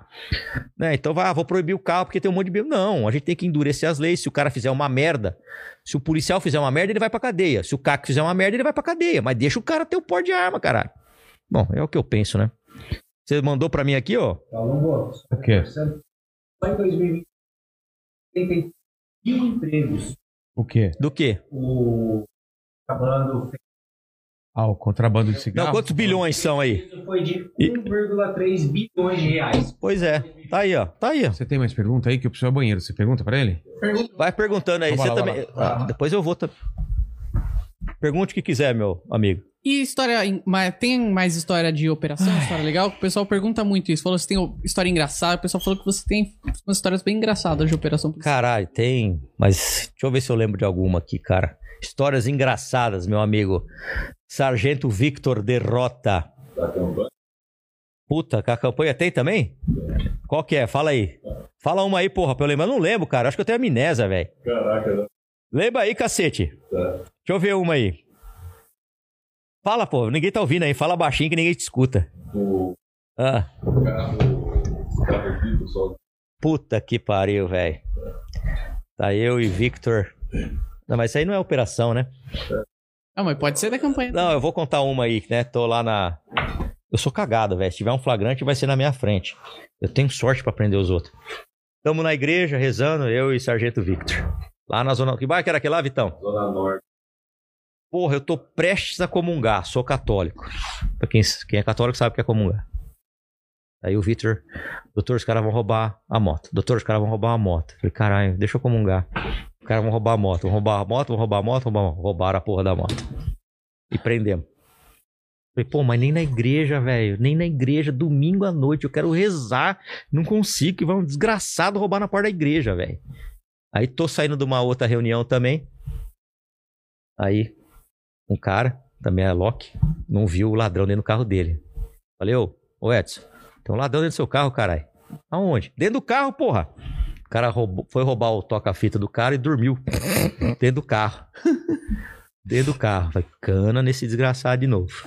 Aí, Vitão indo trabalhar com a gente. Eu cheguei para uns amigos meus e falei assim, ô, eu- onde você tá? Domingão. Ah, tô aqui no bar tal, aqui no Itaim. Tô indo aí, vou adesivar teus carros. Pode vir. E fui lá, né? Bairro de Playboy. Cadê seus carros? Tô lá adesivando uns puta carro. E eu adesivar qualquer carro. Fusca, de rico, de pobre, qualquer carro. De milionário. É adesivo, é adesivo.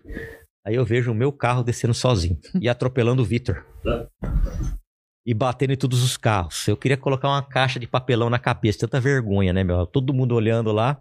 E o imbecil lá. Eu falei, caralho, deixa eu me esconder. O que, que esse animal tá fazendo? Nisso eu saio o Ender com um galo na cabeça que tava no banco de trás, pulou pra fechar e ele sendo atropelado pelo carro. Ele foi, foi preso. Aí um Aston Martin, uma BMW, falei, pronto, agora eu vou deixar minhas cuecas aqui pra pagar essa merda. Mas Deus é tão bom comigo, né, rapaz, que nós deu uma. E nada. E foi embora, velho. Graças a Deus.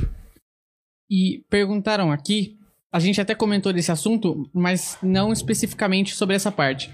Perguntaram o que o senhor acha da atitude do governo estadual de colocar câmera em todos os policiais.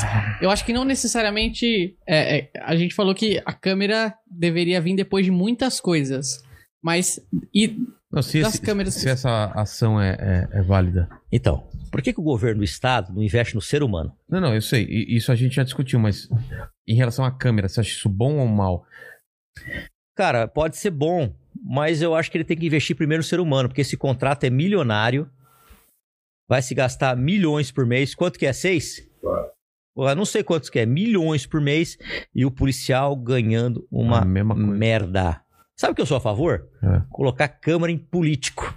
E eu posso ser a cobaia. É. Coloca lá no meu carro, coloca lá no meu gabinete. Vamos colocar câmera nos políticos também? No terno, É. online, tudo filmado. Pode me Oh. colocar de cobaia. Vamos colocar câmera nos políticos? Porque já fazem o pré-julgamento da polícia. Quem mais faz mal pra esse país aqui é político, fi. Nós estamos na merda por causa de político. Entendeu? Vamos colocar a câmera no político. Se quiser me usar. Aliás, vou, vou propor isso na câmera, lá, na, na, na, na, na câmera lá. Vamos colocar a câmera em político. Pode colocar na minha sala, no meu gabinete, É. tudo filmado, online, ao vivo. E já vou tá sendo gravado e filmado. Que é até bom, que já inibe cara que vem com conversa fiada pra cima de mim. E vem, né? Não vem, cara, Não porque eles vem? têm medo. Eu não aceito esse tipo de coisa, cara. Não aceito, velho. Não aceito. Eu já falei, inclusive, pros meus assessores: se vocês me venderem aí, Jesus Cristo foi traído por 12. Eu sou um, um- um simples mortal. Então, Por quem. um? Jesus Cristo foi, foi, foi traído por um. Ah, Tinha tá. 12 discípulos, foi traído por um, perdão. Quem sou eu para não ser traído? Então eu já reuni meus assessores. E nem todos eu conheço, são meus amigos. Se eu for vendido, eu mesmo prendo vocês, viu? E não vou ter dó nenhuma de prender vocês, não, viu? Eu meto vocês na cadeia. e eu vou falar uma coisa: se tiver denúncia, se tiver que prender, que seja lá quem for, eu vou pra, vou pra cima, viu? Eu não tô nem aí, eu não gosto de corrupto, não gosto de vagabundo. Então acho que a gente tem que colocar. Já que querem colocar câmera na polícia, vamos colocar nos políticos também. Gostei da ideia, Todo cara. político. Eu acho que ninguém teve essa ideia. Foi, foi coisa minha mesmo, eu- da minha cabeça. Vamos colocar câmeras nos políticos no terno, nos carros oficiais, em todas as salas, com monitoramento online, com monitoramento. on- Vamos ver se vocês vão querer. Não vai querer. É. Aliás, eu vou fazer um projeto de lei desse aí, viu? Pra colocar câmera nos políticos. Ó. O que, que você acha, Vitão? Excelente. Não é uma boa Gostei, ideia? Gostei, gostei. E aí, mandíbula? Vai passar nunca isso aí. É, eu acho que só. Nunca passa, mas deveria, né? Deveria. É. Não, é, não querem mostrar o. Ah, tem que mostrar o que tá falando. Então, vamos mostrar também Vou a gente mostrar aqui, velho. Não é? Acho que sobra meia dúzia no máximo. É isso, Tem mandíbula? gente boa pra cacete, viu? A gente não pode generalizar. Claro, claro. Tem gente boa pra cacete. Mas os caras que do mal que estão lá faz um estrago desgramado, viu? Faz um estrago tremendo, velho. se perpetuam lá, né? É, é porque, é, cara, é, o bagulho é foda. A política, o sistema eleitoral brasileiro é injusto pra cacete. Gostei dessa palombada aí da, da câmera. Vamos ver se, se o pessoal no comentário concorda. Então deixem aí se vocês concordam. Câmera nos políticos, hashtag câmera nos políticos. Coloque nos comentários, por favor. E, delegado Palombo, obrigado por você ter vindo aqui. Pela. Você não me deu o livro lá que você falou que é verdade, Cara, hein? esse aqui é um presente que é, É. de coração. Eu sou católico, mas eu tenho muitos amigos evangélicos. Isso aqui eu ganhei do Anderson, é a Bíblia do skatista. Pô, que legal, Que cara. tem uma dedicatória pra você. O Anderson é skatista. Eu sou skatista. Eu sou prego, porque eu não ando bem. Você parou gordo. de andar ou ainda tá andando? Não, eu dou uns rolês de final É? de semana com meu filho, mas eu sou muito ruim, cara. Ah, Sou muito ruim, não. Eu, eu sou Tá. ruim. Pra, eu sou ruim, vai. Sou prego. aqui, ó, a mandíbula. Na nossa época era chamado de prego ou gralha, né? Quando É. era ruim. Olha aqui. Com carinho, o amigo Rogério Vilela, a Bíblia não é só um código de normas e princípios. É a, A história, história de, de- amor de de Cristo, Cristo. com todas as pessoas. Abraço, delegado Palombo. Obrigado, viu? Cara, isso é de coração. Pô, Leiam a Bíblia, galera. Leiam a Bíblia, independente de, religi- de religião. Rezem, mal não vai orem. fazer, né? Não, a, Bí- a Bíblia. é- Eu, caramba, isso aqui, essa letra é minúscula, hein? É, mas Eu tô cegão já. eu, já, eu enxergo ainda. Eu gosto de Entendo. ler a Bíblia pelo menos um trecho por dia, rezar, orar, ora et labora. Orar e trabalhar. Exatamente. E obrigado pela presença. Eu sempre termino o papo com três perguntas que eu faço para todo mundo aqui, e com você não vai ser diferente, é, delegado. É, a primeira é que estamos celebrando sua carreira, sua história de vida, e olhando para trás, qual foi o momento mais difícil que você passou da carreira ou da vida? Ó, o momento mais difícil foi quando a, a mãe do, do Antonello faleceu. Isso foi muito difícil pra mim. Três dias depois? 18 dias, 18 dias. porque eu fiquei pensando como ia ser a minha vida pra criar o Antonello. Mas Deus é tão bom comigo que ele me fez, me trouxe a Sabrina de volta. Eu tenho uma família maravilhosa. A Sabrina é a mulher que eu amo, a mulher da minha vida. Então, mas esse foi um momento muito difícil e foi ver também a minha é, algumas pessoas que eu amo é, ir embora, né? Que isso também é muito doído, né? A morte não, a gente tem, a gente tem solução pra tudo, né? Menos pra É. morte, né? Exatamente. Então ame a sua família, perdoe, não briguem. Se reaproxime se você Se tá afastado, aproxime, dá, é aquela melhor- liga- dá uma ligada, O esquece as perdão é libertador, porque depois que fecha o caixão, meu irmão, Não tem mais jeito. então eu não, uma- eu respeito muito meus pais, eu amo meus pais, ligo pra eles quase todos os dias e falo pra todos, ah, tô obrigado que meu pai não faz isso. Tô obrigado que minha mãe não faz isso. Faz as pazes. O que tem gente que fica com remorso porque brigou e não foi? Peça perdão, meu. É, Perdão é tão bonito. Exatamente, é libertador. E a segunda pergunta tem a ver com o que a gente falou aqui também, é sobre morte. Iremos morrer todos um dia, mas esse vídeo, assim como todos os outros da internet, vão ficar aí, mesmo depois da nossa morte. Então o pessoal pode voltar aqui e ver quais são as últimas palavras do delegado Palumbo. Seu epitáfio. É. Quais seriam? Eu acho que fazer o bem, cara. Fazer o bem, ajudar o próximo, fazer caridade e não se corromper. Tá certo. E a terceira pergunta é se o delegado tem alguma dúvida na vida. Deve ter várias, escolhe uma dessas dúvidas. Uma pergunta que você se faz. A, a dúvida que eu tenho é que eu sou um cara muito. Eu sou briguento, cara. Será que vale a pena eu ficar brigando com todo mundo e com o sistema?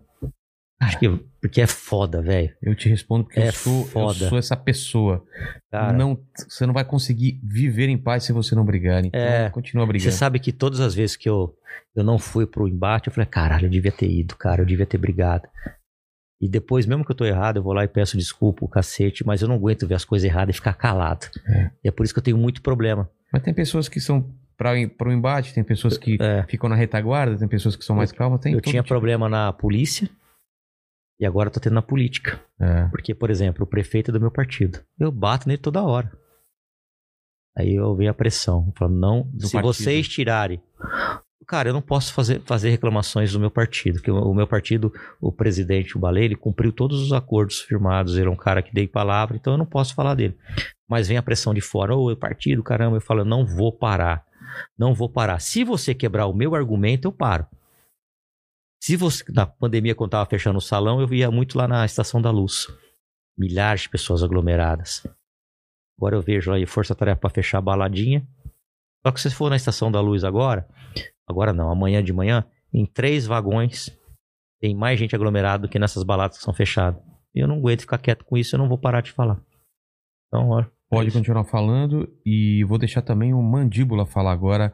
Palavras finais, pequeno Mandíbula. Só lembrando vocês do nosso show, dia 24 de julho, do podcast, que vai estar o link aí na, na descrição e o QR Code nesse finalzinho aí. É, espero vocês lá e vou entrevistar o pessoal da plateia. Manda bala, Mandíbula. Primeiro, se o, o delegado quer deixar as suas considerações finais, seus, em suas, suas redes sociais. Olha, quem quiser fazer denúncia, posso passar um telefone? Claro. É 11 9 4725 9003 ou então através das redes sociais arroba delegado Palumbo pode denunciar eu garanto anonimato principalmente se for corrupção Pô, contra a prefeitura eu não consigo ser onipresente estar em todos os lugares mas a gente filtra e a gente vai pra cima Tá certo. Então se inscreva no nosso canal de cortes e o que mais? O o oficial, claro. Curte o vídeo, se inscreve também aqui nesse canal que você está assistindo agora. Se você ainda É, não cara, é inscrito. 60% das pessoas que estão assistindo aqui não são inscritas. Isso faz uma diferença absurda pro canal, pra ele espalhar cada vez mais, dá um trabalho absurdo. Vocês veem que só vem gente legal, a gente troca ideia, tem um carinho enorme aqui com vocês. Então, não custa nada pra vocês se inscreverem pra receber a notificação, tá legal? Além disso, segue a gente nas redes sociais. Estamos também na Twitch, no Instagram como é, Inteligência LTDA, arroba Vilela e no Facebook do Rogério Vilela. Ah, é isso aí, valeu. Até mais. Palumbada! a lombada neles